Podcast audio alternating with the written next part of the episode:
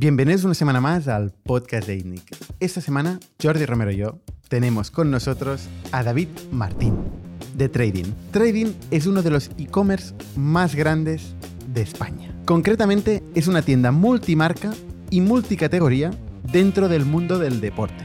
Mandan hasta 40.000 paquetes al día a más de 190 países desde Girona. Han crecido de un millón de euros a 430 millones de euros en 12 años sin ni un euro de financiación externa.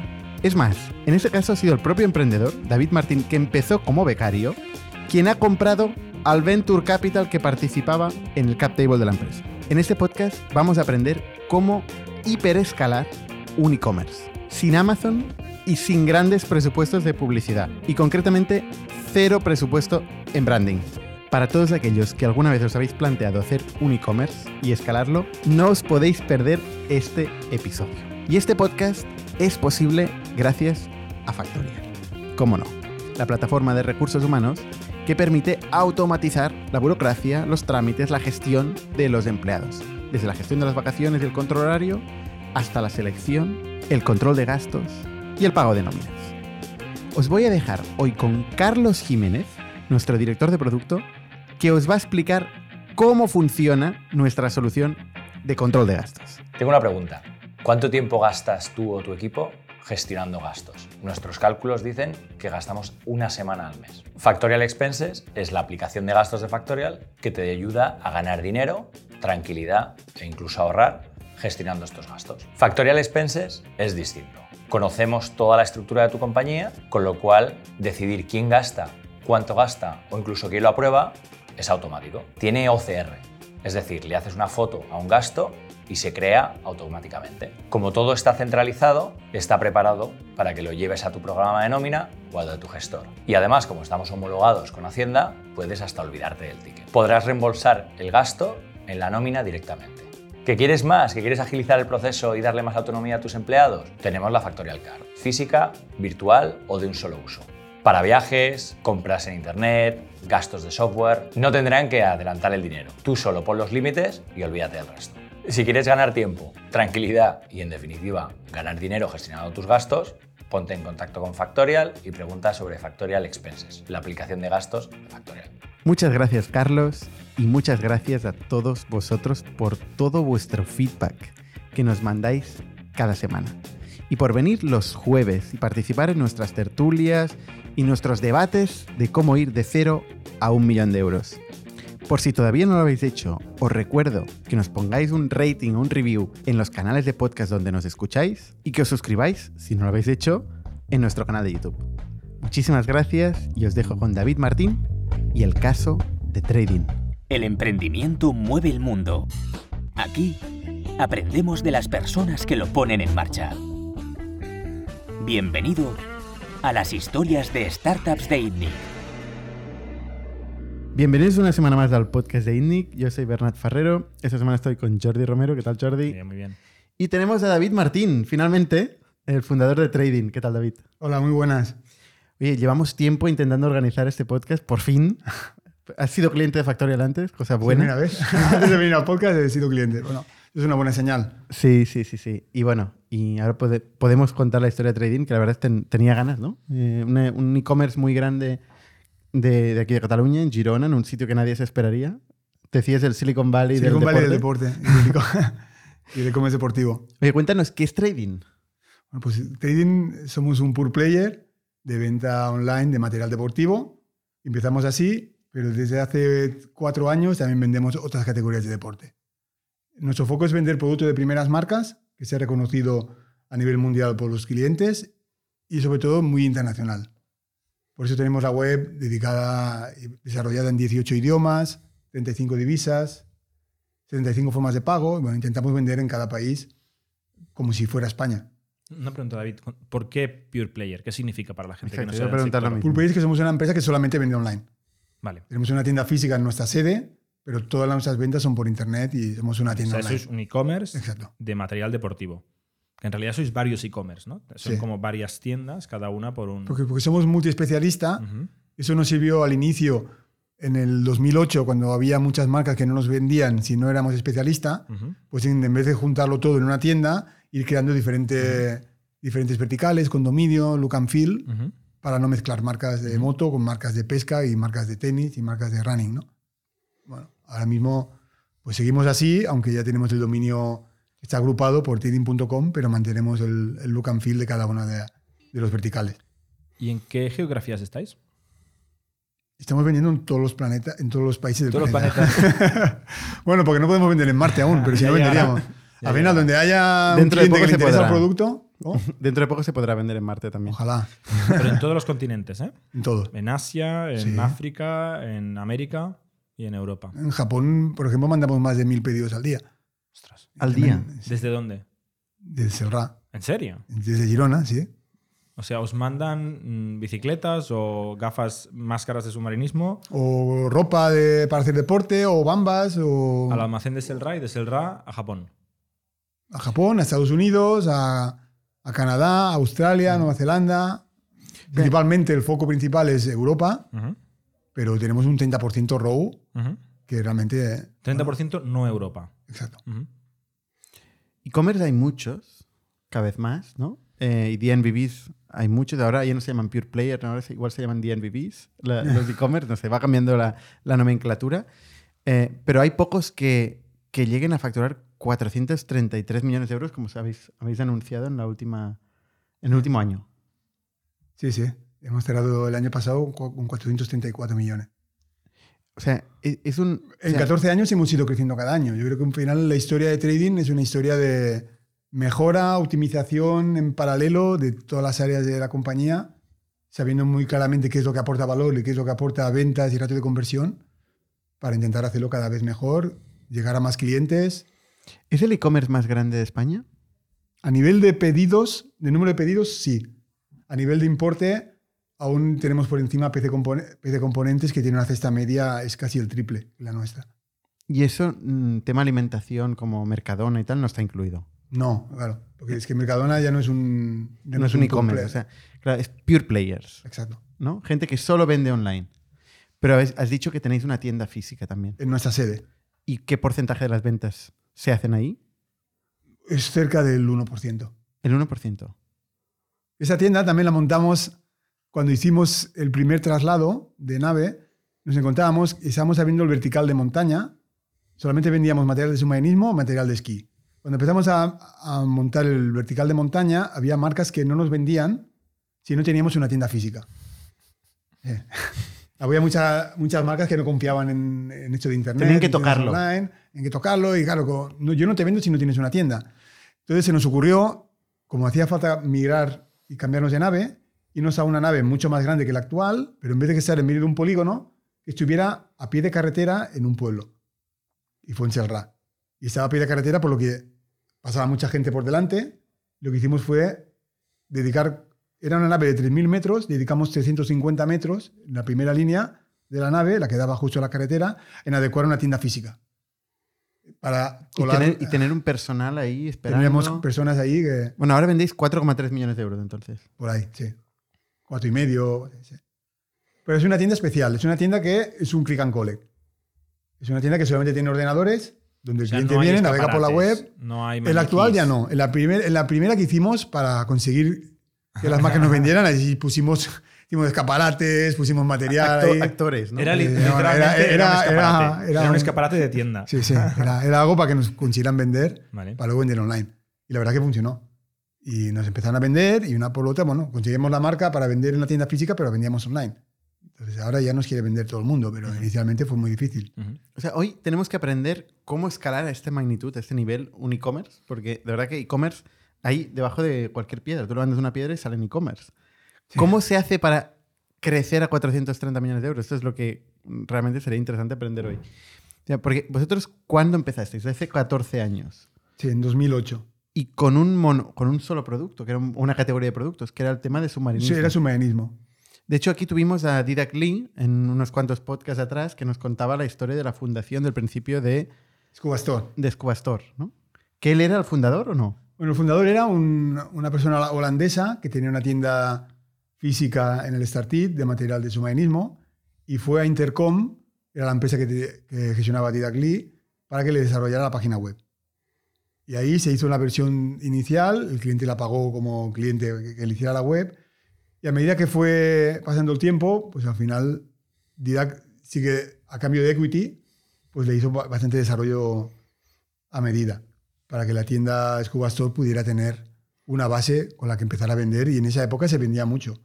Se vendía un millón de euros, aunque la gran parte se vendía en Estados Unidos. Porque era como estaba la, la paridad dólar-euro y la verdad es que era, era relativamente simple vender No, no- online. no es evidente esto de vender en Estados Unidos desde España, pasando aduanas y con un coste logístico importantísimo. Sí, un producto que no es minúsculo. O sea, Sí. tampoco es enorme, pero no es minúsculo.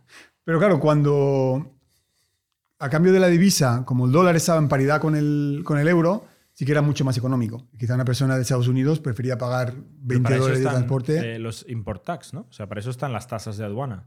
Sí, pero no eran. Aún así, al cliente final le salía mucho más a cuenta. Pagaban import- importación los Sí. clientes finales y tenían que ir ahí a hacer todo el follón de hacer el pago de aduanas cuando recogían el paquete. No siempre para por la aduana ¿eh? el pedido. Vale. O sea, se la También juegan, había un volumen pequeño, eran 30 pedidos al día. se la juegan y si le paran, vale. pagan. Y les sigue saliendo a cuenta. Sí. O sea, es un negocio que en cuánto tiempo fue al- llegó al millón de euros? Creo que mm, dos años o. En dos años. O sea, tuvo un fue un nicho donde claramente había oportunidad.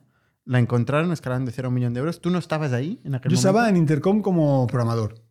Yo participé en el desarrollo de la página web inicial. A mí O sea, antes tú- me has dicho becario. Bueno, sí, más o menos. Era, era becario. en esa época creo que ya, ya, ya no era Nos becario. gusta más decir que empezaste como becario. Sí, sí, era becario y luego pasé a, a director técnico al Vale. cabo de, de poco tiempo. O sea, tú trabajabas para Didacli Sí. en aquel momento. Él le vendió un proyecto de desarrollo al emprendedor eh, holandés que dices que montó este negocio y de alguna forma tú acabas trabajando en trading. ¿Qué, qué es lo que pasa entre medio? Bueno, no trabajando, sino liderando. Y siendo sí, socio lo que pasó fue que fueron a buscar capital. Entonces, eh, una empresa de capital riesgo que es VentureCap puso dinero en la compañía para hacerla crecer. ¿Cuánto? En total, creo que puso la primera, primera ronda, en total puso 2 millones. Lo que pasa es que primero fue menos dinero, pasa que la compañía fue creciendo y a medida que iba creciendo, pues no estaba bien gestionada por el CEO y fue perdiendo dinero. Total, que a final de 2000, en el año 2008 la compañía estaba con un millón y medio de ventas, 85% era de Venture Cap y 15% era de Didacli. 15% Y el emprendedor que lo había montado lo habían despedido. Y al holandés. al holandés, Y le compraron las acciones a precio de, de compra. sí. Tanto detalle no sé porque en esa época yo estaba en Ya, ya. Kid. Yo ya me había bueno, ido de sabes que Intercom. se quedó sin acciones. Eso sí, sí, se quedó sin acciones y que se quedó Venture Cap tenía la mayoría. Ujú. Que en 2008 era otro momento. El Venture Capital no era como en los últimos años. Era mucho más agresivo, ¿no? Era muy O sea, agresivo. ahora el venture capital es cláusulas de control. friendly, Mm. eh, no, no toma control de la compañía, mm, invierte en los founders, no echa a los founders fácilmente. También pasa, pero no tan a menudo. En aquella época sacaban las uñas y las sacaron. Sí, bueno, porque si no, si el- no iba bien. Si no, iba bien, es que si no cerraba la empresa, tenían que la, la mantuvieron a flote para intentar poner, pusieron un financiero para mantener la- las ventas, que hiciera un poco de, de ajuste de, de costes. Las ventas se quedaron flat, ya no pedía dinero, pero estaba, la, la empresa estaba flat. Entonces tú Con la para- mayoría de un Venture Cap, por lo que, que no, es, no es objetivo. Vale. Entonces tú paralelamente sales del grupo Intercom y entras en Europa Kids. Yo en 2000, final de 2005 me voy de Intercom G. Más que Grupo Intercom era Intercom G, que era como una franquicia de Grupo Intercom en Girona. Monté una empresa con el fundador de, la- de las tiendas físicas Eureka Kids. Nos asociamos 50-50 y montamos Eureka Kids Web. Era 50-50 para el negocio online. para el negocio O online. sea, esa persona o esa gente tenía la tienda física y Exacto. juntos hacíais una joint venture para el e-commerce. Exacto. Complicadísimo. Bueno, sí, pero No, porque una divertido. venta- una Eh, venta Vender cruzada. juguetes en el año 2005, 2006. Ya, ya no solo por eso, ¿eh? Porque si vendes, si generas una marca que luego la gente compra físicamente, tú no eres socio. Si la gente compra online. Bueno, sí si el cliente socio. iba a la tienda, pues eh, no- yo no era socio de esa compañía, pero era, había como dos empresas, una que llevaba las tiendas y otra que llevaba online. ¿Y la marca de quién era? La marca de la, de la empresa de las tiendas, de la, de la principal. Lo que Vale. pasa es que solamente tenían tiendas en España y ya empezamos a vender online en España, Francia, Italia, Holanda y Alemania. Pero desde 2005 hasta 2008, pues la web fue creciendo. Llegamos a facturar 4 millones de euros en 2008, juguetes, que no está nada mal y tiene mérito. Y pasamos de las cuatro tiendas que tenían a 28. Y ahí fue cuando yo empezaba a ver que el tema de juguetes estaba muy bien, que tenía mucho mérito lo que habíamos conseguido, estaba contento, pero había dos cosas que no veía claras. ¿no? Una que era que el negocio era muy estacional, que había gran parte de la, de la facturación que se hacía entre noviembre y diciembre, el resto del año se vendía, pero bajaba muchísimo el volumen. Y el otro es que yo prefería vender producto deportivo, primero porque me gusta mucho hacer deporte y porque le veía mucho más recorrido por el importe que tiene la cesta media, por el número de marcas top que hay, que la gente ya conoce, y porque yo siempre tenía una visión de vender muy internacional. Y tenía muy claro que top marcas de deporte las conocen en España, las conocen en Alemania, en Estados Unidos, en todas partes. ¿no? Entonces fue cuando yo pensaba empezar a preparar alguna cosa, cuando entre Venture Cup y Didac, que ya nos conocíamos de cuando había trabajado con ellos, me contactaron para explicarme el pollo que, que tenían, ¿no? Y que si me interesaba, y primero ¿Y dije ¿Qué que pollo no. tenían? ¿Cuál era la foto de la compañía en ese momento? Bueno, es una empresa de un millón y medio Un millón y medio de de facturación, facturación, ya estaba flat, ya no perdía. No crecía, perdía, no crecía, pero no perdía dinero. no. Era break-even. Y no tenía dinero en el banco. No tenía dinero en el banco y, Y tenía cap una tecnología horrible. Un cap table horrible. Sí, 85% exacto. de un VC y 15% de un señor que no estaba ahí llevando la empresa. Exacto. Estaban buscando. Y tú dijiste, perfecto, justo lo que buscaba. Estaban buscando. Bueno, O sea, Didek Lee no estaba en aquel momento trabajando en, en Scuba Store. no. No. no. Es que Didac, de hecho, nunca ha trabajado en Scuba Store. Él trabajaba en Intercom y en esa época ya estaba en, en Inspirit. Vale. Y O sea, ¿quién, quién llevaba la empresa? pues había. Estuvo un tiempo colaborando en ayudar a reforzar la Carlos Trench. Carlos Trenks. Sí. Ah, mira. Y, Es verdad, todos. que es verdad que él invirtió, que también ha estado aquí en el podcast, Carlos Trenks. Que fue el, sí, sí, el vi el director, de, episodio. director de Caixa Y luego también estuvo Roque Velasco. Entre los dos estuvieron de alguna forma, pues, ah, limpiando todas las cosas que se habían hecho mal para que dejara de perder dinero. Porque la compañía estaba, bueno, 85% de capital riesgo, imaginaros cómo, cómo estaba, ¿no? Para conseguir el, el- el Venture Cap, cuando pone dinero es para salvar la compañía, no para, no para nada más que eso, ¿no? Entonces la pusieron a, la limpiaron, la pusieron a, en rentabilidad cero, ya no perdía dinero, pero tampoco ganaba, y más que crecer, decrecía. ¿Y la intentaron vender? Sí, es lo que estaban intentando, vender la compañía. No lo consiguieron. Bueno, estaban en el proceso, cuando me contactaron, pues también no lo habían conseguido, pero creo que aún tenían alguna, alguna intención o alguna conversación en, en curso. ¿Y cómo vendes una compañía que decrece y que no tiene rentabilidad? En Bueno. el año 2008. Sí, pues mira, porque yo quería hacer lo mismo y como los conocía, ya me encontré que ya menos ya tenían una nave, ya tenían algo de stock. Yo veía, y bueno, llegamos a un acuerdo para hacer un pacto de socios. Primero que me regalaran un 10% de acciones y luego que eh, con un pacto de socios yo pudiera comprar hasta el 70%. Ujú. Ese dinero, esas acciones las he ido comprando a un precio más barato que el precio de mercado conforme la empresa ha ido creciendo. Pero el último, el último paquete de acciones lo compré cuando la empresa ya facturaba 8 millones. Y eh, llegó un momento que tuve que endeudarme. 8 casi. millones facturaba. El último paquete de 50 a 70%, pues sí que ahí tuve que hacer una, una apuesta grande. Me tuve que ¿Por endeudar. qué? Porque la comprar. valoración de la empresa estaba indexada a ventas o Multiplicador de vida. multiplicador de Vita.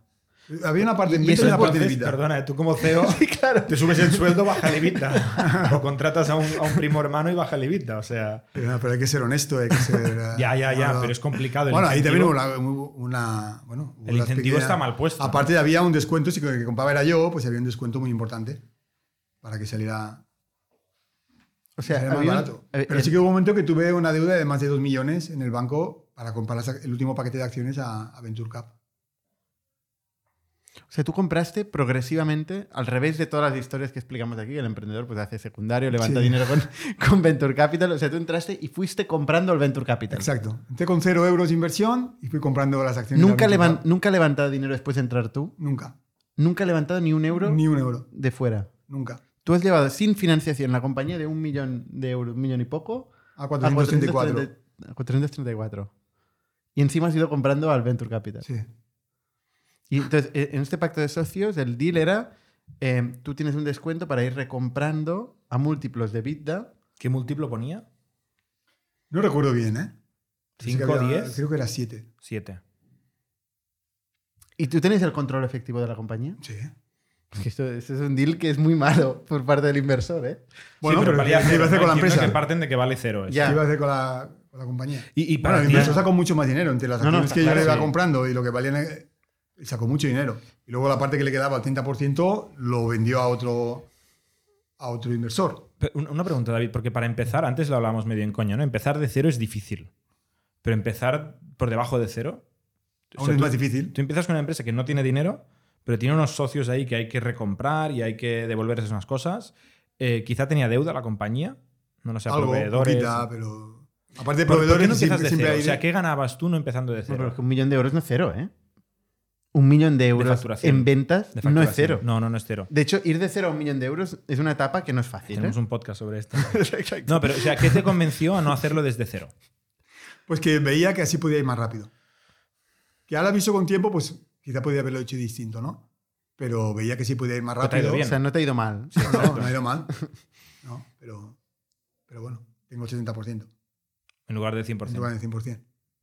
Pero bueno, está bien, estoy contento y, y la verdad que yo lo veía muy claro que de esa forma se le podía dar un vuelco bastante rápido. Ya había una nave, ya había algo de personal en logística, había gente de atención al cliente, había cinco personas, Una nave alquilada. una nave alquilada. Una nave. Bueno, lo primero Bueno, que hice, que me acuerdo, que lo almacén, primero que hice fue reescribir la web. Me tiré un mes, me acuerdo que de final de agosto a 15 de octubre me encerré, creo que trabajando 20 horas al día, reescribiendo mismo, ¿eh? la Tú página mismo. web. sí. ¿Y en Eureka, época- en Eureka Kids también programabas tú? Sí. Bueno, yo en esa época, ahora mismo ya estoy ya no estoy ni mucho menos a nivel de antes, ¿no? Ya tengo un equipo, un super equipo detrás que programan mucho mejor que yo. Pero en aquella época, a nivel de PHP, MySQL y eso, pues la verdad que tenía mucha experiencia. PHP y MySQL, ¿eh? Eh. La primera versión de... O sea, tú reescribiste la web entera. De cero. De cero. Estaba, había una versión en HP, creo que se había hecho desde los inicios en 98, que se había ido reescri- En el reescribiendo. 98, ¿eh? O sea, vamos a, hay, hay mucha audiencia que no nació en el 98, no había nacido. Eso era HP con Access. Me acuerdo que participé en la primera versión. Luego pasamos a SP La mitad de la y audiencia no Server. sabe, no sabe lo que es ni ASP ni Access. Somos un Por poco, suerte. a ver, yo soy un poco vintage, ¿eh? O sea, con esto ya me siento... Pero bueno, luego la versión que reescribí en 2008 fue toda en PHP. ¿Y sigue siendo hoy PHP? Sí. Ha cambiado muchísimo el código, ¿eh? Ha hecho muchas mejoras, también la base de datos, aparte de haber muchas replicaciones de servidores en MySQL, también hay Elasticsearch. Bueno, hay infinidad de cosas que han cambiado. ¿Sigues tú metido en, en la tecnología? Sigo al tanto de todo lo que se hace, No, pero no programo. no. no. Ni estás en las reuniones técnicas. En muchas sí. ¿Sí? Eh. Por curiosidad. Bueno, y porque también hay... A ver, un tema que creo que es importante es que en nuestro caso, no en el caso de otras compañías, la tecnología no es un fin, es un medio. Tienes que estar seguro cuando se desarrolla algo que realmente es algo que va a servir. Y Espero que estar- sea en todos los casos un medio, ¿eh? Ya, ya, pero hay algunas que, Hay algunas que van muy perdidas. ya, ya, que van muy que perdidas. tampoco quiero- Entonces, ah, me gusta aún validar muchas cosas que se hacen. Al final es tener visión de negocio y la tecnología sirve para automatizar procesos, para conseguir captar más ventas. Por eso antes me decías que no se, que no se, oía, que no se había oído hablar mucho de trading porque, en el pasado, sino porque es que nunca hemos invertido ni en branding, siempre hem- hemos invertido en marketing online performance, donde se puede medir el coste de cada pedido, donde podemos medir realmente, principalmente todo es campañas SEM en Google, desde AdWords a Google Shopping, que, es de ahora, con lo que, ha, con lo que ha ido cambiando, pero es lo mismo, afiliación a CPA, y hemos podido medir cada uno de los pedidos qué cosa ha tenido. Si le, ponemos un objetivo, lo que hacemos es gastar lo máximo posible mientras que se cumpla ese objetivo. Ah, Ahora iremos al, al, al go-to-market, que creo que es muy, muy interesante. Pero ¿cuál es la, la historia, o sea, la evolución a partir de aquel momento? O sea, tú entras a un millón de euros, ¿Sí? año 2008 o Sí. 2009. 2008. 2008. Agosto de 2008. Vale. ¿Y en los siguientes años, ¿cómo crece la empresa? ¿Qué haces diferente para que esto empiece a crecer? Bueno, pues cambiar la tecnología de la web, cambiarla toda, centrándome mucho en conseguir en la parte de captación de tráfico SEO, SEM y afiliación, pero muy centrado en eso, tener una, una web bien optimizada, con múltiples idiomas para poder captar tráfico en cada uno de los países, abrir Que países. no lo estaba en múltiples idiomas. No.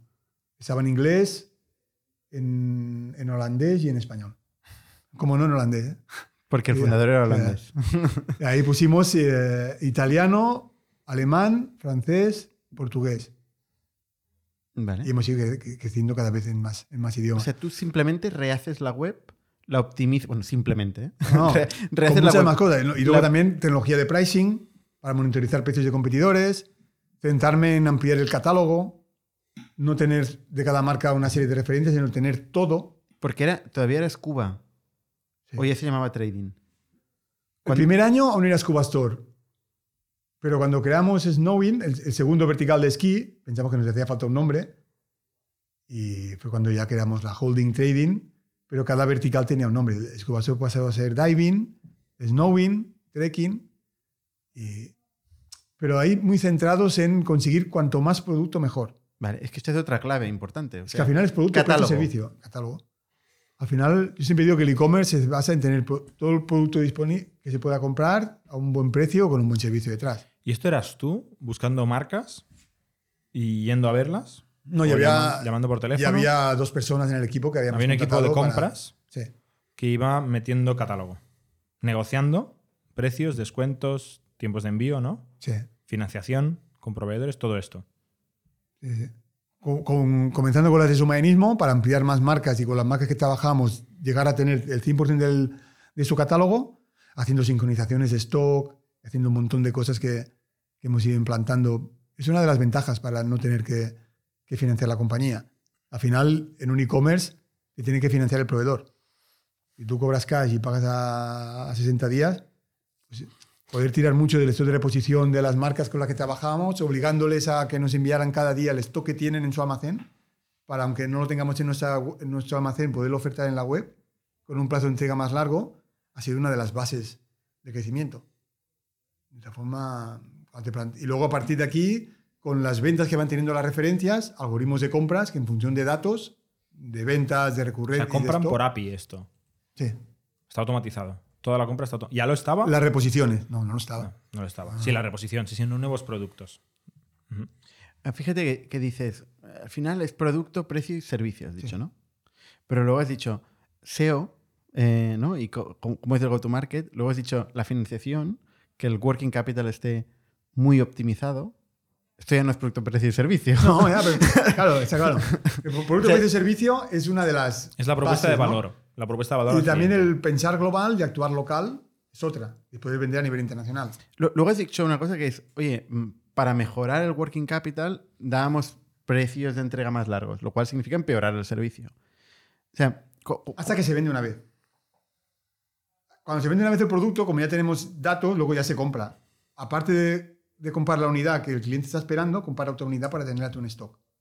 Vale, si intentamos definir cuál es el, el estándar, digamos, de trading en estas tres cosas, producto, catálogo máximo posible, más El amplio 100% posible, De los productos de cada marca. el 100% de los productos de cada marca y top marcas, empezasteis con top marcas, ¿o no? Sí, o sí. cualquier marca, Top marcas. top marcas. Lo que pasa es que ahora ya tenemos 6.000 marcas. Quizá alguna no es tan top, ¿no? Pero, Que pero todo el mundo, todo el mundo top quiere ser una top marca. Ah, pero es un buen pitch. El top 6000. Tenéis el top 6000. Claro, pero al final cuando eres especialista tienes que tener productos guapos, caros y muy pero también tienes que tener pequeños accesorios que no es lo que más se vende, pero tienes que tener para dar una imagen de especialista, ¿no? Ujú. Vale, entonces esto es producto. Precio. ¿Cuál es el precio medio de trading? O sea, el precio, quiero decir, eh, ¿cómo estáis de posicionados? ¿Es caro? ¿Es Tenemos, barato? tecno- tenemos mucha tecnología. Eso lo hacemos desde el primer día. Lo que pasa es que con el paso de los años cada vez lo hacemos con más frecuencia y con más, con más velocidad y con más, con más número de, de productos, ¿no? Que es que hacemos repricing automático en función de precios de competidores. Somos ¿Pero dónde os colocáis? ¿Dentro de lo- del precio? O sea, que sois más ¿Qué le dices al baratos algoritmo? o más caros que un Amazon, por ejemplo. o con- Tenemos una serie de rivales pactados con las marcas normalmente y nos igualamos al más bajo. Siempre que tengamos un margen mínimo que nos permita igualar. Pero quizá con alguna marca, si el margen mínimo es, es un valor y para llegar a ese no llegamos, nos igualamos hasta el margen mínimo. ¿Qué es? Cada marca tiene cuatro márgenes mínimos. Sí, complicado. ¿eh? Uno para el producto catalogado, para el producto descatalogado, para el producto inmovilizado de 180 días y para el producto inmovilizado de un año. ¿Y por qué tiene cuatro? Bueno, porque no pretendemos ganar el mismo margen en un producto nuevo que acaba de salir que un producto que ya está descatalogado, que ya se está que ya se va a dejar de fabricar dentro de poco, a otro que aparte de que está descatalogado lo tienes en tu almacén hace seis, seis meses y aún no ha salido, y otro cuando pasa lo mismo pero ya hace un año. Cuando hace un año que está en el almacén lo que quieres es darle salida. Y ahí, bueno, al final son datos y algorítmica. ¿Y, y esto hay que pactarlo con la marca? No.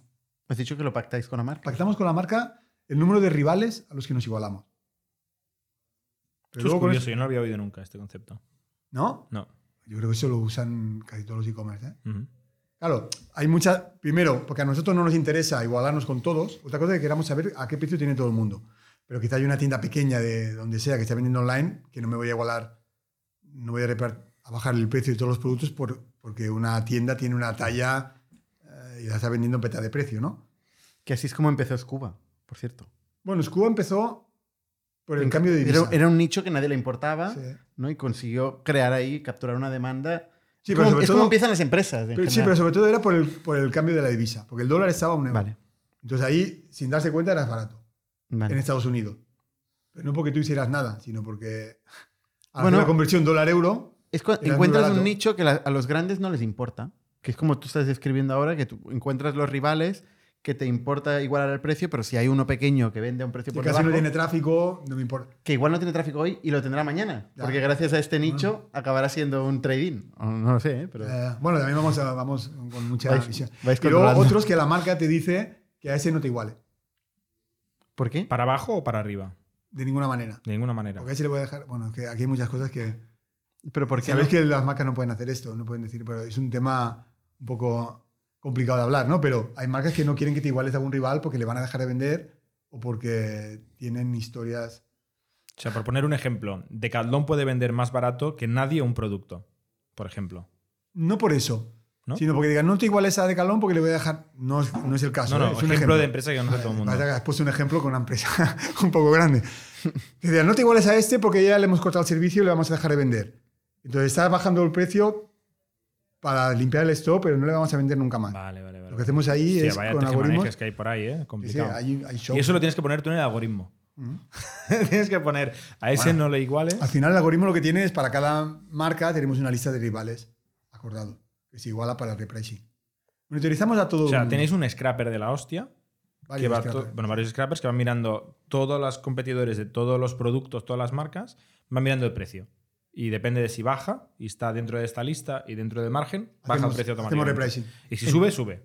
Entiendo que esto no es un producto que habéis desarrollado vosotros, sino que hay, es una solución del mercado que hace esto. Es un poco un mix.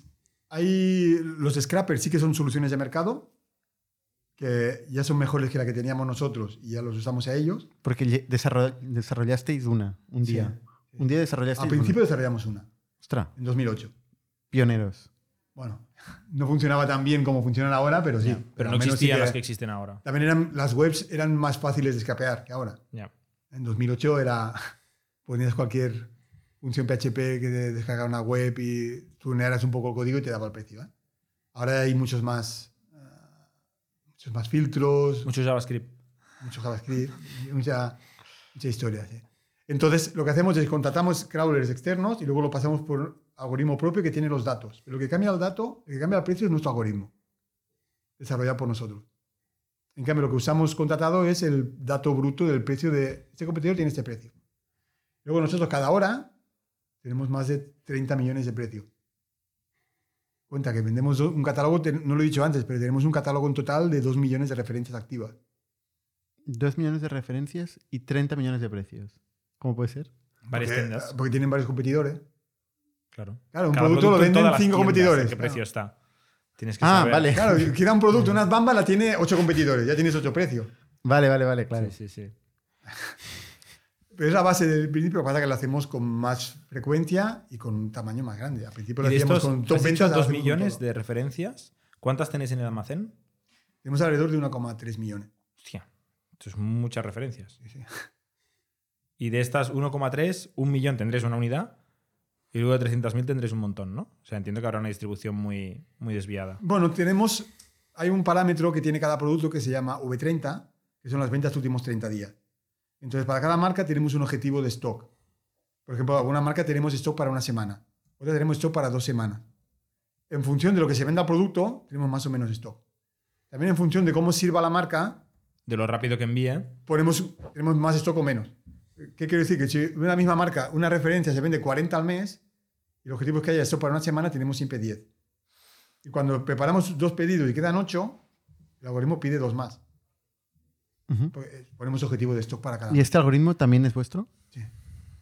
O sea, tenéis una especie de cerebro que Bueno, desarrolla. al final es aplicar lógica, ¿eh? Sí, es un cerebro, pero es aplicar que hace lógica. las compras directamente, los órdenes de compra a los Las proveedores. reposiciones, sí. Cada día hacemos pedido de compra a cada proveedor. Entonces, tenemos co- 800. ¿cómo evoluciona la tecnología? O sea, volvemos al 2009, reescribes la web, pero la web es el front, es el sitio, la pasarela Sí. de compra donde la gente compra. Todo esto del el scrapper de precios, del algoritmo de repricing, el algoritmo de compras. Bueno, pues en 14 años se ha ido desarrollando todo esto. ¿Pero qué, qué, qué fue lo primero, digamos? Lo primero fue Y no sé si hay etapas visibles, ¿eh? que puedes decir, mira, cuando fuimos de un millón a ocho, eh, la clave fue tal. Fue la parte del SEO, por ejemplo. Que igual, seguramente en aquel momento. el SEO desde el primer día. El primer año ya doblamos ventas. O sea, en 2009 ya facturamos 3,6 millones. ¿Vale? Y ahí fue la parte del SEO, fue una- un gran cambio. Y es SEO puramente on-page, lo que hicisteis. O sea, optimizar la página, eh, las referencias claras, posicionarlo bien a Google, Poner más idiomas, idiomas, conseguir algo de link building, descripciones. link building, descripciones. ¿Eso lo hacéis con gente que escribía contenido? ¿Venía de la marca el contenido? como El contenido, el contenido de las descripciones de producto, la marca nos lo basa en algunas en dos idiomas, algunas en uno, otras en tres, otras en cuatro. Le exigimos que nos lo pase como mínimo en inglés.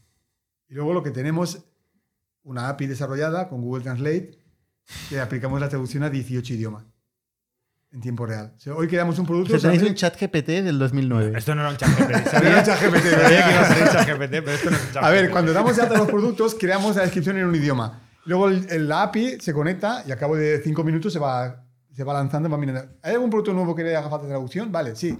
Vale. Es este producto. Cogemos la descripción en inglés y ¿Y no traducimos es, al un poco, alemán. es- no es un poco patatera esta traducción? Es muy buena, ¿eh? ¿Sí? No, no, es que. Desde hace más de unos cuatro años, con todo el tema de AI y... Pero en 2010, ay, perdón, sí, en 2010 o 9, no era 8, tan buena. Pero si no tienes nada. No era tan No, buena y no la penalizaba Google como ahora. Ahora sí No. que la penaliza. Bueno, O sea, claro, ¿qué te va a Toda la gente que Sí, utiliza no, el traductor para generar contenido. Bueno, tenemos las traducciones aún con Google Translate, ¿eh? Y Google no penaliza nada. ¿No? No. Nunca os ha, pe- os ha penalizado Nunca, Google. Nunca. Es descripción de producto, que no existe en ningún otro idioma. Si lo hacemos así es porque no lo lo tiene la marca, proveedor. si os lo da la la marca- marca lo tiene en inglés y en español. Ya, ya. No lo tiene en sueco, no lo tiene en portugués, si lo de Nadie se le no lo tiene en polaco. Nadie si se no lo tiene la marca, traducirlo. eh, pues Nadie más se le ha ocurrido traducirlo. No, Con el mismo Google Translate. exacto. Bueno, pues ahora Pero que somos el cliente más grande de Google Translate de Europa. ¿El qué, el qué? Somos el cliente número uno de Google Translate Europa. Ah, porque pagáis por la API Call. Sí, claro. Claro. Google Translate es gratis y vas tú y haces un copy-paste de la descripción, pero si le, si le pones dos millones de productos a traducir a 18 idiomas, ¿sabes la de keywords que es eso? Es muy barato. Por eso nos penaliza. Google, porque es el, mayor cliente. Además, debéis gastar una pasta en, en AdWords. Sí, mucho. Ahora, ahora iremos a. Pero, ¿Empezasteis gastando mucha pasta en AdWords? Entiendo que no. Sí. ¿Sí? ¿El primer año? ¿2008? ¿Tú inviertes? No, siempre, dicho que siempre, no. Siempre hemos gastado alrededor entre 5 y 7% de ventas. Vale. Nunca hemos invertido en acciones de branding que no pudiéramos medir el retorno. Entonces, ¿vale? A final de mes pagaré la factura a Google. Si consigo que cada pedido me cueste entre un 5 y un 7%, lo puede pagar. ¿Y consigues pagar a Google a tres meses? Que seguramente es lo que pagáis. Con esto te vas financiando. Sí. La cuestión es conseguir un buen ROAS y conseguir generar un... que el coste de pedido sea barato. ¿Cuál es el es ROAS? ¿Cuál Espe- es el- Perdón, explica lo que es el ROAS para. Sí. El ROAS es como un ROI, pero de la inversión de marketing online. Es el objetivo que tú, de lo que vas a invertir, qué porcentaje quieres que suponga sobre las ventas. Empezamos así. Y ahora seguimos con ROAS, pero lo hemos ido evolucionando. Y ahora es un ROAS no sobre el precio de venta, sino sobre el margen. Que es el real. Al final, el- el cash flow que genera con esta inversión. ¿Y cuál es el vuestro? Estamos invirtiendo un 30% del margen de producto en captar clientes. ¿Y el margen más o menos qué es sobre precio de venta? Es 26, 27, O sea, estáis gastando un 10% de la facturación. menos. Bueno, sí. O sea, redondeando para arriba. 433. ¿Por cuánto has dicho de margen bruto? 27. 27. Eh, son 116 millones de margen bruto. Y de esto, 30% para Google. Y de aquí, menos, ¿no? el 30%, un poco menos, porque tenemos un ROAS un poco mejor, pero si el objetivo es este, conseguimos que... pues, 35 millones de euros en Google. aprox. Un poco menos, pero sí. Que es este 5 o 7% que decías antes. Sí, sí. Ah, no hay magia, hay que invertir para conseguir que... No está claro. ¿Y, y- y la inversión es principalmente Google o también hacéis so- social, Facebook, Instagram, No. TikTok? No, no. Estáis muy enfocados, ¿eh? Lo- Sí, es que estamos enfocados en lo que funciona, Es que en, funciona, en ¿no? performance. En- Es que al final también estamos desde el primer día, y también fue una cosa que hice en 2008, poner redes de afiliación. ¿Qué porcentaje es la afiliación de las ventas? De los 430 y... Orden 3%, 4%. Esto es nada. Bueno, pero un 3% de... Ya, ya, pero es nada en el gran volumen. O sea, tú para crecer, para generar volumen, ¿cómo lo haces? Porque no puedes hacer lo mismo cada año y crecer. Mm. Tienes que ir buscando volumen. Bueno, integrar más marcas, O sea, catálogo. catálogo y ser más, tener más, más visibilidad en cada país. ¿Cuántos productos había en el catálogo cuando empezaste? Ahora hay 2 millones. ¿En 2008 cuántos había? 2000. 2000. O sea, la gente no hace, no abre nuevos canales por capricho. Los abre buscando volumen. Sí, sí, hemos hecho, hemos hecho textos ¿eh? en social media. Y no. A pesar de que yo no creía en el tema, pero una cosa que me gusta es que en TED no se hace lo que digo yo, se hace lo que dicen los, data, los datos. Ya, pero si lo Los haces, datos, o, lo- los datos o los data. ¿Eh? La gente de datos. pero si los No, haces, o sea, si los los haces con si pocas funciona, ganas. yo ya. aplaudir, no tengo más que decir, ojalá funcione. Vale. Pero hemos hecho pruebas y no. Pero a nivel de negocio, creo que en Google tú estás buscando un producto, Ujú. cuando ya sabes que vas cachondo en compartir un producto porque estás poniendo el nombre y el modelo, Sí, claro. tienes más, estás más predispuesto a comprar que no en social media. Si estás en Instagram, eh, puedo saber que corres. Oye, que, Creo que Bambas te enseño. que en este podcast han pasado gente que monta e-commerce que solo hace social media. Porque serán marcas. O serán que solo marcas- hace TikTok. Ah, porque serán marcas, ah, marcas propias. Y ahí lo que hace es crear marca. Ah, pero nosotros no tenemos marca propia. Nosotros sí tuvimos 6.000 marcas.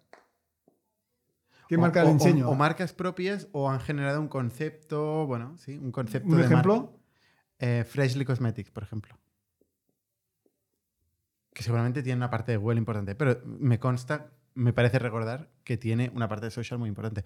Eh, Nude Project, No conozco. bueno, unos chicos de 20 años eh, que han montado una marca que ha, ha ido de, de Ha montado una marca. Sí, de Se 0 ha a monta- 11, 12 millones. eh, Ah, si tienes una marca, sí, porque luego inviertes en branding. La vas a conocer y haces que haga un influencer. Pero trading o- es una marca. Sí, pero somos una tienda. Somos una tienda que vende producto para una persona que esté donde esté. Estáis muy enfocados a la performance, Performance. a precio, servicio, que es al final el resumen. O sea, yo cuando pienso en, en desde Amancio Ortega, ¿no? O, o Juan Roch, o eh, Sam Walton de Walmart, todo el mundo dice lo mismo. Sí. Que es al final del día es precio, producto y servicio, ¿no? Saber cuáles son las bases de negocio que generan ventas, que aumentan el ratio de conversión de un e-commerce, que es lo que más miramos. Y, y trabajar y ahí, para buscar la, utilizar la mejorarlas y que tecnología se, que se mantengan así, con tecnología con tecnología como medio para conseguir esas cosas, ¿no? sí. y visión de negocio. Y una pregunta, David. La gente que os busca, busca, estoy mirando yo ahora zapatos deportivos. ¿Busca zapatos deportivos o busca zapatos deportivos Salomón? O Salomón, botas senderismo, cross, hike, mid, Gore-Tex. Busca más esto. Eso es, el modelo. O sea, ya es gente que ha hecho el research por su, por su cuenta Es un poco y va a buscar precio. una parte long tail muy grande y luego también una parte más medium tail de su familia marca o marca directo. Pero la gran mayoría es gente que ya viene con, el, con la mirilla puesta. Yo El quiero, que viene así, el que ya sabe lo que busca, ese convierte mejor ahí, que... pagas, ahí pagas top. Sí, sí, claro. Porque este sabes que lo cierras. Si tienes- si porque tienes buen pricing, precio, sí. Porque tienes buen precio. O sea, botas Y montaña. tienes stock para dar un buen plazo de entrega, porque el plazo de entrega Ya. está impactando tanto como el Claro, y es que estoy ahora estoy haciendo lo otro, ¿no? Estoy navegando y no sé qué quiero. Entonces, claro, no me interesa nada porque Yo no estoy buscando botas montaña, por ejemplo, y me salen aquí, pues, muchos. Y el último de la primera página es trading. Mm. En SEO. En PPC no estáis. Entiendo que estáis en Google Shopping y to- todo eso, sí, ¿no? Mm. Sí, sí. Botas montaña. Ahora depende de la keyword. Aquí con alguna campaña de SA seguramente sí que saldremos. Pero las campañas shopping, que es el producto directo o marca su familia, si pones alguna marca, sí que te saldrá. Aunque ten en cuenta que también va con cookies y no enseña el mismo contenido a un usuario que al otro. ¿eh? Porque el bidding lo hacéis vosotros, in-house. ¿Tenéis alguien que hace El todo el, bidding, long tail? Es De... decir, las apuestas a Google. Sí. Las Ese apuestas de es, es Smart Bidding automático. es todo automático. Con ROAS, ¿Pero ¿Lo hacéis in- internamente o lo hacéis con agencias externas? internamente. Internamente, desde el primer día. ¿Y tenéis código para hacer esto o simplemente configuráis subiendo Excel y CSVs a la herramienta de Tenemos una parte de código y una parte configurable. Una parte que habéis hecho vosotros el algoritmo para hacer bidding. No habéis vez menos, utilizado ¿eh? un Al Kensho principio esto Google, Google no, lo, no lo tenía, ahora ya lo tienen desde su Lo propia... tiene bastante bien montado, ¿no? O sea, tú Antes- le pones los parámetros y le dices, aquí tienes mi presupuesto. Hace Corre. unos años, cuando empezamos a hacer esto, no lo permitía y teníamos DoubleClick. DoubleClick es una compañía de Google y lo hacemos con ellos. Hasta que Google ya lanzó la Smart Bidding, que se puede configurar en función de varios parámetros, uno que sea visibilidad tope, otro que sea ROAS, otro que sea conversión. Bueno, lo hacemos, hacemos Smart Bidding y lo que hacemos es controlar que todas las campañas funcionan bien, que se suben todos los productos correctamente y que el checkout bueno, está todo conectado con Google para que sepa que si se compra o si no se compra. Y hay productos que entran en el círculo virtuoso, que si se vende va pujando más, y- o en el círculo vicioso, si ve que tira tráfico y que no convierte, al final dejamos de pujar. ¿La evolución ha sido, de crecimiento ha sido lineal o ha habido algún año que os habéis a- a- mm, aflatado? ¿Cómo es? Aplanado. Planado. No, hemos crecido todos los años más o menos igual. Más por- o qué menos. porcentaje? Exacto. Year over year. Mm, No lo he calculado. Pero te diría... No me lo creo. Que no has Es calculado el crecimiento de la doblado. Compañía. creo sí, se ha doblado muchos años, pero otros años se ha hecho 50%, 60%. Claro, cuanto más hemos crecido y más grande es la facturación, más cuesta. Más este cuesta. año, un 15% este año es como un 100% hace tres años. Claro, pero un 15% este año después de un subidón de COVID, entiendo. O sea, 2020 y 2021 tendrías un crecimiento más del 15% Sí. y ahora cuesta crecer después Este del año subidón muchos de COVID. e-commerce han decrecido. Claro. Y hemos tenido. Bueno, Sí, sí. una Bueno, y Shopify, por ido- ejemplo, ¿no? Y este tipo de compañías que explotaron en COVID, ahora algunas están retrocediendo a un, a un normal. En 2019 facturasteis 188 millones. ¿Y en 2020 y 2021? 278. Hicimos 100 millones más. Vale. Y luego ahora habéis crecido un 15% respecto a 2021. En 2022, ¿no? Sí. Ujú. 378 contra 433 o 434. ¿Hasta dónde llega este crecimiento? No sé, hasta todo lo que se pueda. ¿Este año qué creéis que haréis? ¿O qué, qué objetivo tenéis? No lo sé. ¿10, Sí. 20%? O sea, por ahí, por ese, por ese rango. Siempre digo que haremos lo máximo posible, pero no sé qué porcentaje será. O sea, ¿no pones un objetivo? ¿No tienes un business plan? No. Nunca lo has tenido. Tenemos un business plan a, a unos años, pero cada año, en función de todo lo que va pasando en el mundo, pues se va ajustando. Este año va a ser difícil, yo creo. ¿Por qué? Pues sigue habiendo problemas de suministro, con el tema de la inflación. No lo sé. Ya estamos viendo que este año estamos teniendo un decrecimiento de la cesta media. ¿Cuál es la cesta media? Estaba en 90 euros. Bueno, depende del mes. ¿eh? Eh, la total del año es cerca de 78, pero ahora en enero, con la época de fall-winter, entre que vendemos material de esquí, la ropa también es más cara porque es más, es más técnica, pues la cesta media es más alta. Este año, entre que ha nevado poco, ha caído un buen paquetón de nieve, ¿eh? pero ha tardado mucho en llegar. Vemos que la gente, muchos están valorando si comprar esquí o si alquilar.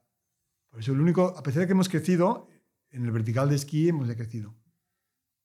Una de las ventajas que tenemos también es estar tan diversificados en categorías y marcas y en países. Por ejemplo, hay un problema en snowing, que es un problema grave. Si solamente vendiéramos esquí, seríamos fatal. Pero tenemos mucho más deportes y muchas más marcas. O sea, la gente que no esquía hace bici. Algo hace, ¿no? En general, la Algo gente hace, sí, ¿eh? deportiva Ah, pero es no muy hacen el mismo volumen, pero sí, se han perdido ventas ahí. y no todo cuesta el mismo dinero. Pues salir a correr es barato, ir a esquiar es muy caro, ¿no? Claro. Por ejemplo. También lo que nos va muy bien de los países es porque, por ejemplo, cuando hubo el año, hace dos años con el Brexit, en UK estuvo tres meses fa- fatal. ¿Por qué? Porque pusieron las aduanas, saturadas las aduanas, y el cambio de la divisa también impactó mucho. Pero si UK hubiera sido la mitad de nuestras ventas, hubiéramos sufrido más que no si supone un 8%. ¿Y tenéis un vertical que sea muy dominante? O sea, alguien que tenga más del 20%. Hombre, hay verticales más grandes, como el de ciclismo y el de outdoor, que son los más grandes. ¿Sí? Y el de moda. Y submarinismo se ha quedado pequeñito, ¿eh? Sí. sí, sí. Pero claro, también es, Mucho más nicho, ¿no? es un, sí, un segmento Sí, pero cuando más empiezas pequeño. te piensas que es todo lo que existe, ¿no? Bueno, es que al principio lo era. Sí, sí. Sí, sí, pero ya tenía claro que, Que no era llegabas- pero no era llegabas para el tema era abrir todos los verticales que hemos abierto, ¿no? Poco a poco tiene un volumen mucho más grande. ¿Y quiénes son, perdona, los competidores más grandes de trading en el mundo? ¿Quiénes son? Bueno, pues hay varios. El grupo Signa, que compró a Internet Stores y que es un... Ese es un player que ha crecido de forma inorgánica comprando competidores. Tiene un montón de verticales deportivos, algunos de ¿Qué ciclismo. factura? Se facturan, han decrecido este año. Creo que están pasando de 2,2 a 1,6. Miles Bien. de millones Sí. de euros. ¿Ese es el más grande del mundo? Se compró Wiggle y Chain Reaction. También era un era un e-commerce de ciclismo muy grande en UK. Wiggle compró Chain Reaction. Luego Internet Stores compró otras compañías de, de Alemania y de Italia. A partir del tenis y también hicieron outdoor. Y luego Signa, que es el propietario de Google, también ha comprado Internet Stores. Y ahora se ha juntado y es el player más grande de... ¿Por facturar cerca de 2 billones. No hay datos del año pasado, pero sí que el último dato que sabía es que habían decrecido. Pero estos son e-commerce, es la antítesis de trading. Estos han crecido comprando competidores.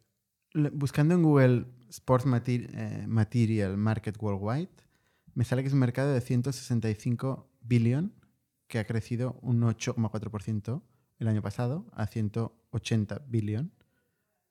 Em, ¿Te cuadra? Sí. Sí.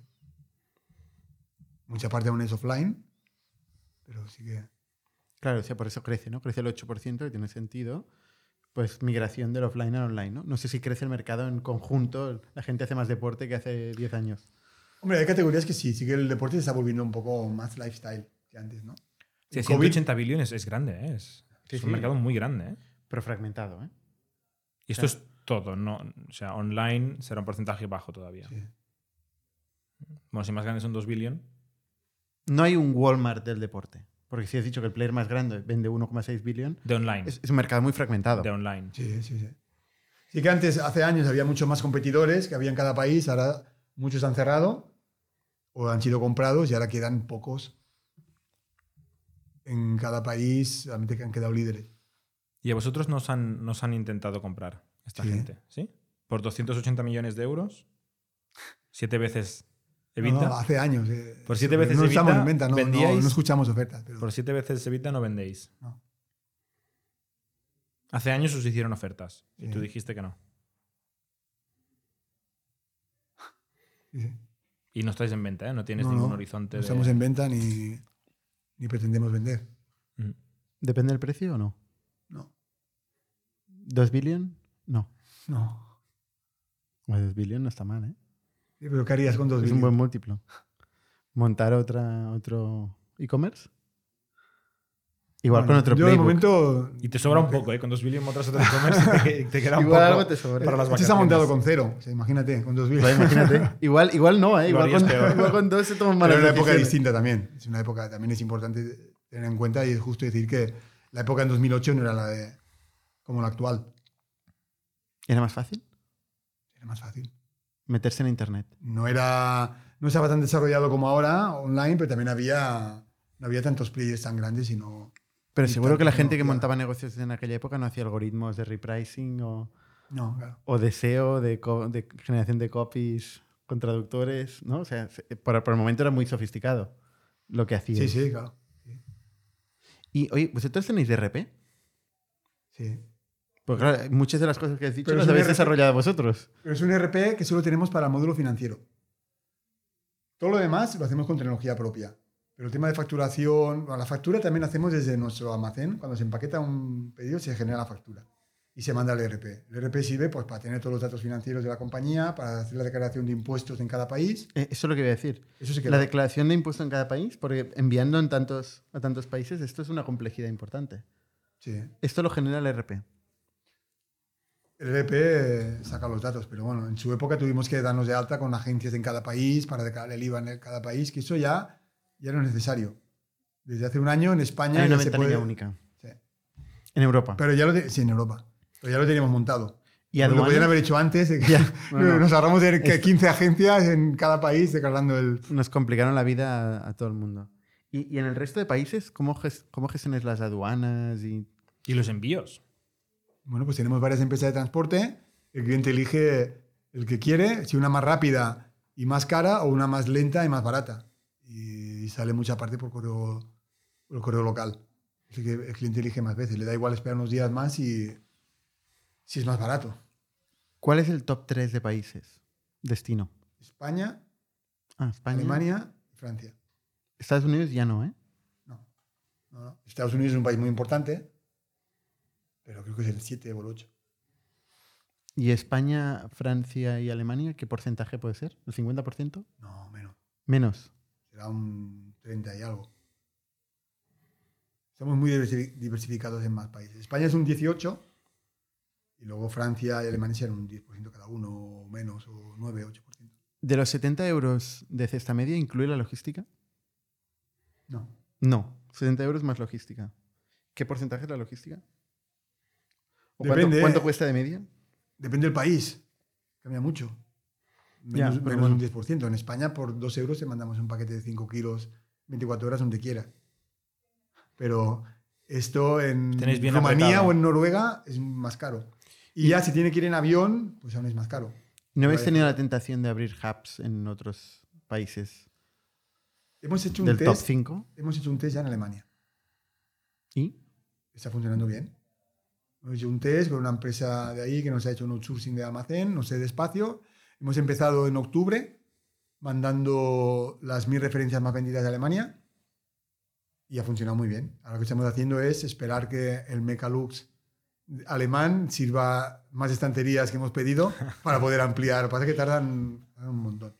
La idea es ir haciendo crecer cada vez más y al final conseguir tener un almacén en el centro de Europa para poder entregar el mismo día, 24 horas, en Alemania, en Austria, Suiza y llegar más antes a, a los países del, del norte. ¿no?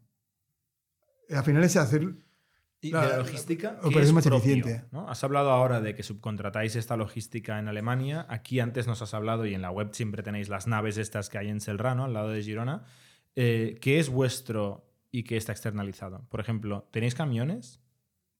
No, No tenéis ni un camión, no tenemos ni un camión. ni conductores. no, El, el transporte está totalmente externalizado. exacto. La nave la alquiláis y la operáis vosotros Sí.